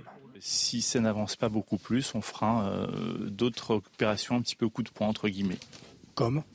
Fermer les commerces et euh, faire du bruit pour alerter un petit peu les pouvoirs publics. Pour ce conseiller municipal d'opposition, la responsabilité revient à la municipalité et à l'État. Il n'y a aucune volonté politique pour la sécurité et la tranquillité publique à Pantin parce qu'ils ne veulent pas entendre de développement d'une police municipale équipée et moderne pour pouvoir agir concrètement pour les habitants et les commerçants. Contacté, la mairie n'a pas donné suite à notre demande d'interview. Une réunion avec le préfet de police de Paris est prévue vendredi. Et on parle à présent de cet événement, euh, l'événement le plus important de ces deux prochaines années pour la France. Et c'est un véritable casse-tête sécuritaire. Les JO de 2024 sont une source d'angoisse pour la préfecture de police. Le Figaro révèle ce matin le plan de Laurent Nunez pour sécuriser Paris et la Seine-Saint-Denis où vont dormir les athlètes. Et évidemment, Gauthier, eh bien, à la préfecture de Paris, tout le monde a en tête ce qui s'est passé en mai dernier au Stade de France. Oui, et l'objectif, effectivement, c'est d'éviter un nouveau euh, Stade de France, Olivier, puisque 15 000 athlètes vont résider, effectivement, en Seine-Saint-Denis pendant les JO. Il faut empêcher tout débordement. C'est l'image du pays qui est en jeu. Il ne faut pas revoir justement ces fameuses images du 28 mai euh, dernier qu'on voit actuellement à l'écran. Les autorités euh, le savent bien. Ça ne peut pas, ça ne doit pas se euh, reproduire. Mi-février, un rapport de l'UEFA revenait encore sur l'énorme fiasco de la finale de la Ligue des Champions en pointant la mise en danger des milliers de supporters agressés par des bandes de délinquants, aspergés injustement de gaz lacrymogène par la police et manquant d'être écrasés lors d'un mouvement de foule. Alors la pression est énorme euh, sur Laurent Nunez, le nouveau préfet euh, de police pour ces euh, JO. En le nommant, Gérald Darmanin lui a confié comme principale mission de sécuriser Paris et ses alentours donc pour les JO de 2024. Et effectivement, ce matin, le Figaro révèle le plan de la préfecture à 514 jours très précisément du lancement de ces Jeux. Elle a déclenché donc en novembre dernier la préfecture un plan intitulé Territoire zéro délinquance avec des opérations euh, coup de poing, notamment contre des points de deal. Plus de 1000 interventions, selon le Figaro, ont été menées en, trois mois, là où on, vont résider justement euh, ces fameux athlètes. Résultat, près de 500 interpellations, 221 gardes à vue et un tribunal de Bobigny débordé qui doit traiter justement toutes ces gardes à vue. Une nouvelle chambre pourrait être euh, ouverte dans les prochaines semaines, tandis que la préfecture prévoit de taper encore plus fort cet été, quelques mois donc, quelques années plutôt, avant les JO. Le d'envoi des JO 2024. Et effectivement, d'ici là, une énorme pression, un énorme défi hein, pour les autorités, le gouvernement et la préfecture de police de Paris. Merci Gauthier pour votre éclairage. Euh, Pierre Palmade a donc passé sa première nuit sous écrou dans sa chambre d'hôpital. La Cour d'appel de Paris a ordonné, je vous le rappelle, son placement en détention provisoire. C'était hier, après sa mise en examen pour homicide et blessures involontaires. Il était sous l'emprise de cocaïne, Chana. Alors pour l'instant, il n'est pas en prison à cause de son état de santé, mais euh, dès que ses médecins le permettront, il sera transféré à la maison d'arrêt euh, de Fresnes. C'est l'une des prisons les plus grandes de France et ses conditions carcérales sont souvent décriées. Vous allez le voir, le récit est signé Thomas Bonnet. 2000 détenus pour un peu plus de 1300 places. Fresnes illustre à elle seule le problème de la surpopulation carcérale. Des détenus qui cohabitent dans des cellules exiguës, voire complètement vétustes. Rats, cafards et punaises de lit complètent un tableau peu reluisant. Pourtant, la situation s'est améliorée. Avant le Covid, c'était pire. Des travaux ont été entamés au sein du centre pénitentiaire avant un grand plan de rénovation qui doit être annoncé prochainement. En attendant, c'est dans ce contexte que des détenus célèbres se sont succédés, sans passe-droit, assure-t-on du côté de la prison. Il y a une prise en charge on spécifique, mais en aucun moment, tant que le magistrat n'a pas demandé euh, le placement en isolement, il sera géré dans une détention, on va dire, euh, en retrait du reste de la population pénale, mais il ne sera pas pour autant isolé. Que l'on soit connu ou pas, impossible en effet d'échapper au choc carcéral ressenti lors de son entrée en prison. Une règle à laquelle Fresnes ne fait pas exception. Au volet économique, à présent, alors que le marché de l'emploi se porte de mieux en mieux en France, eh bien, les Français, ils ont la bougeotte, l'OMIG. On n'a jamais eu autant envie de changer d'entreprise. C'est ce que nous révèle en tout cas une étude. Hein. Oui, absolument, euh, Olivier. C'est une étude réalisée par l'IFOP pour la plateforme d'emploi 365 Talents qui le dit. On découvre que les Français fonctionnent par quinquennat, comme le président à l'Élysée. 75% des Français disent ne vouloir rester que 5 ans dans leur entreprise avant d'en changer. Ils sont aussi plus de 52 en ce moment à exprimer une envie de changement dans leur vie professionnelle. C'est un chiffre assez euh, spectaculaire. 43% envisagent même de démissionner de leur poste actuel et pourquoi pas de changer de métier. Quant à ceux qui ne bougent pas, ce n'est pas l'envie qui leur manque, mais la peur du chômage et notamment les conséquences de la récente réforme de l'assurance chômage qui a réduit, vous savez, la durée d'indemnisation. C'est ça qui les retient et c'est ça, en tout cas, qui, les empêche de, bouger. Alors, il faut quand même relativiser hein, ce type d'études et, de chiffres. En réalité, si les Français fantasment de changer d'emploi, s'ils le disent, ils sont peu à, le faire et à passer réellement à l'acte. Seuls 7% des salariés français auraient récemment démissionné et moins de 10% auraient en fait changé de métier. Effectivement, Lomi, il faut relativiser. Merci beaucoup pour, euh, pour cet éclairage. Je vous emmène outre-Manche à présent. Pourquoi? Eh bien parce que les stars ne se bousculent, ne se bousculent pas au portillon.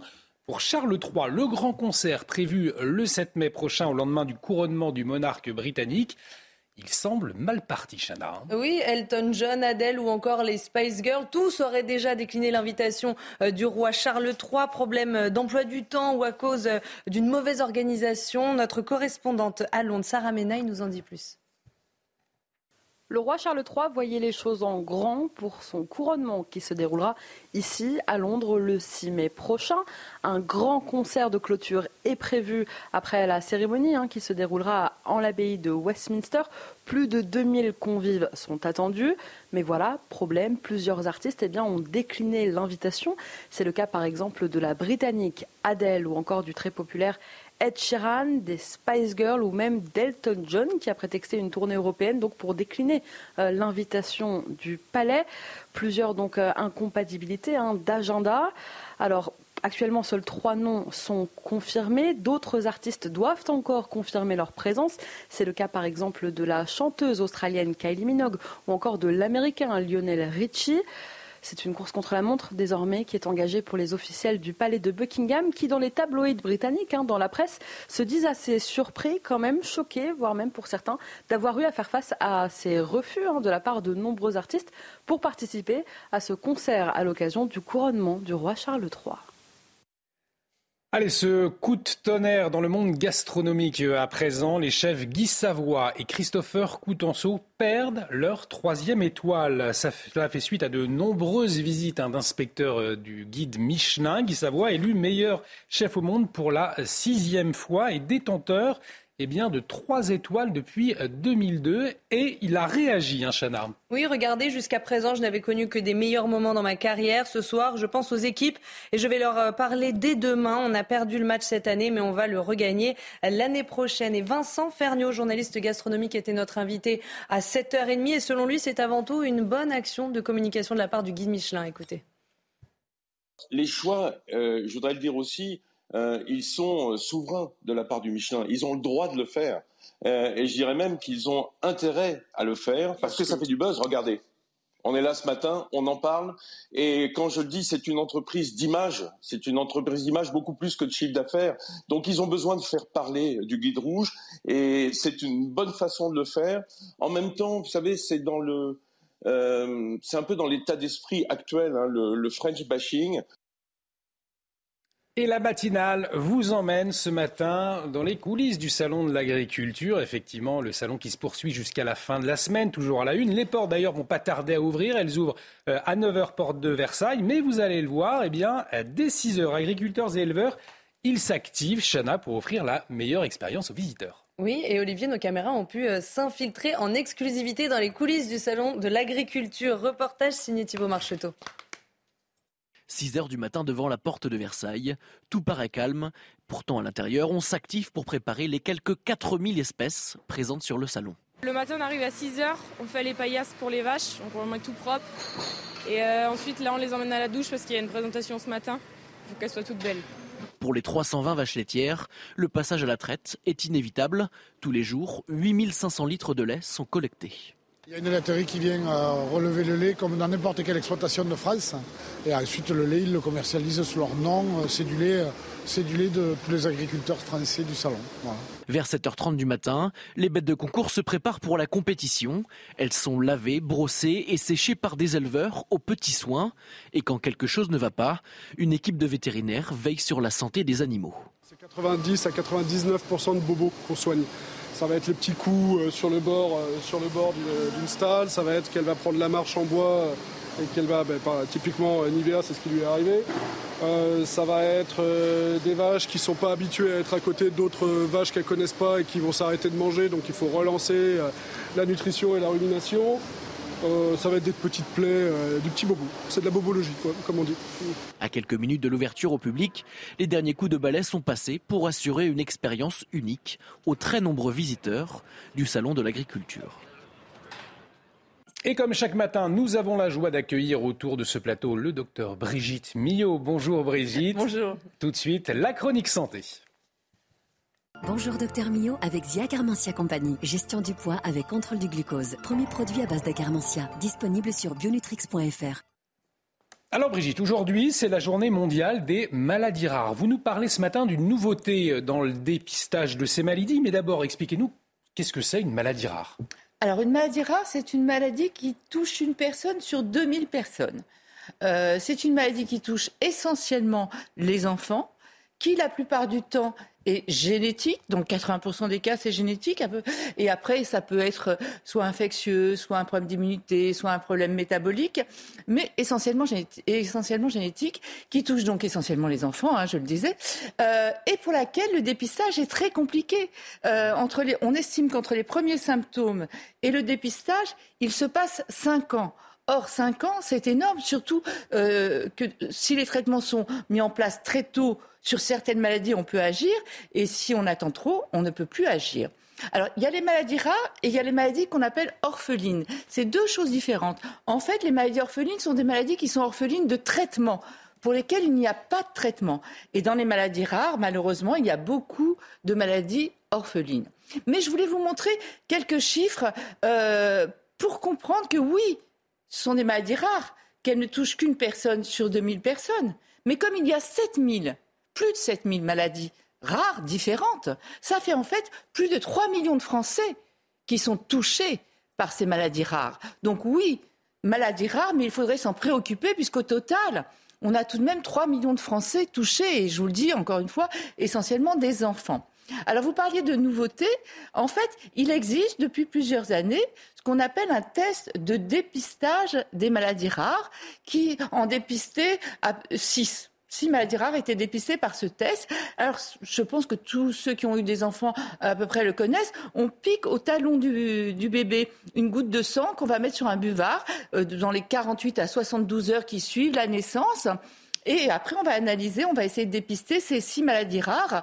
Alors, ce qui est assez étrange, c'est que ce test, en fait, il n'est pas obligatoire, mais il est obligatoire pour les médecins de le proposer aux parents ça fait partie des bizarreries de la médecine. Euh, et depuis le 1er janvier 2023, s'ajoutent à ces six maladies qui étaient dépistées sept nouvelles maladies rares. Donc on va avoir 13 maladies qui seront dépistées ou en tout cas proposées à tous les parents en dépistage dès la naissance. Donc c'est essentiel parce qu'il faut comprendre encore une fois, je me répète, mais que lorsqu'elles sont dépistées tôt, on peut arriver à éviter les complications. Il y en a une que vous connaissez tous, c'est la mucoviscidose. Et là, aujourd'hui, je voulais vous parler d'un cas particulier pour ceux qui regardent Colanta. Il y a une des gagnantes de Colanta qui s'appelle Alexandra, mhm. qui a eu un petit bébé et qui a bénéficié, une petite Jade, et qui a bénéficié à la naissance de ce test qui a permis de dépister une des maladies rares. Et c'est très important parce que la maladie dont souffre la petite Jade est une maladie, en fait, bien souvent on s'en aperçoit avant que ce soit mhm. euh, dépisté à la naissance, on s'en apercevait lors de complications, et lors de complications qui pouvaient être très graves. En fait, dans cette maladie, il y, a il y a un problème qui fait que les cellules n'ont pas assez d'énergie pour fonctionner. Et, donc, les enfants peuvent tomber en hypoglycémie, faire des troubles de rythme cardiaque, faire des troubles neurologiques. Or là, comme on l'a dépisté à la naissance, on va éviter les complications pour cette petite Jade. Donc vous voyez l'importance de ce dépistage dès la naissance des maladies rares.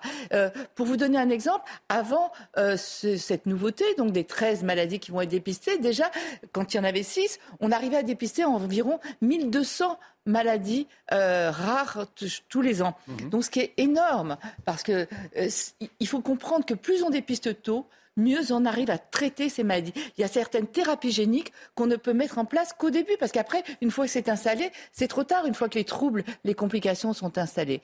Donc voilà la nouveauté. À partir de, depuis le 1er janvier, il y aura 13 maladies rares qui seront dépistées chez tous les enfants. C'était Bonjour Docteur Mio avec Zia Carmentia Compagnie. Gestion du poids avec contrôle du glucose. Premier produit à base d'acarmentia. Disponible sur bionutrix.fr. Et on arrive au terme de la matinale. Merci de nous avoir suivis. Merci de votre fidélité. Merci Chana Lousteau, docteur Brigitte Millot, Gauthier Lebret, Lomi Guillot. On se retrouve demain. L'actualité continue sur CNews. Dans un instant, Pascal Pro et ses invités dans l'heure des pros. Une émission euh, à revoir sur notre site www.cnews.fr si vous avez bien évidemment manqué le début de cette matinale. Très belle journée sur notre antenne de suite, Pascal Pro dans l'heure des pros.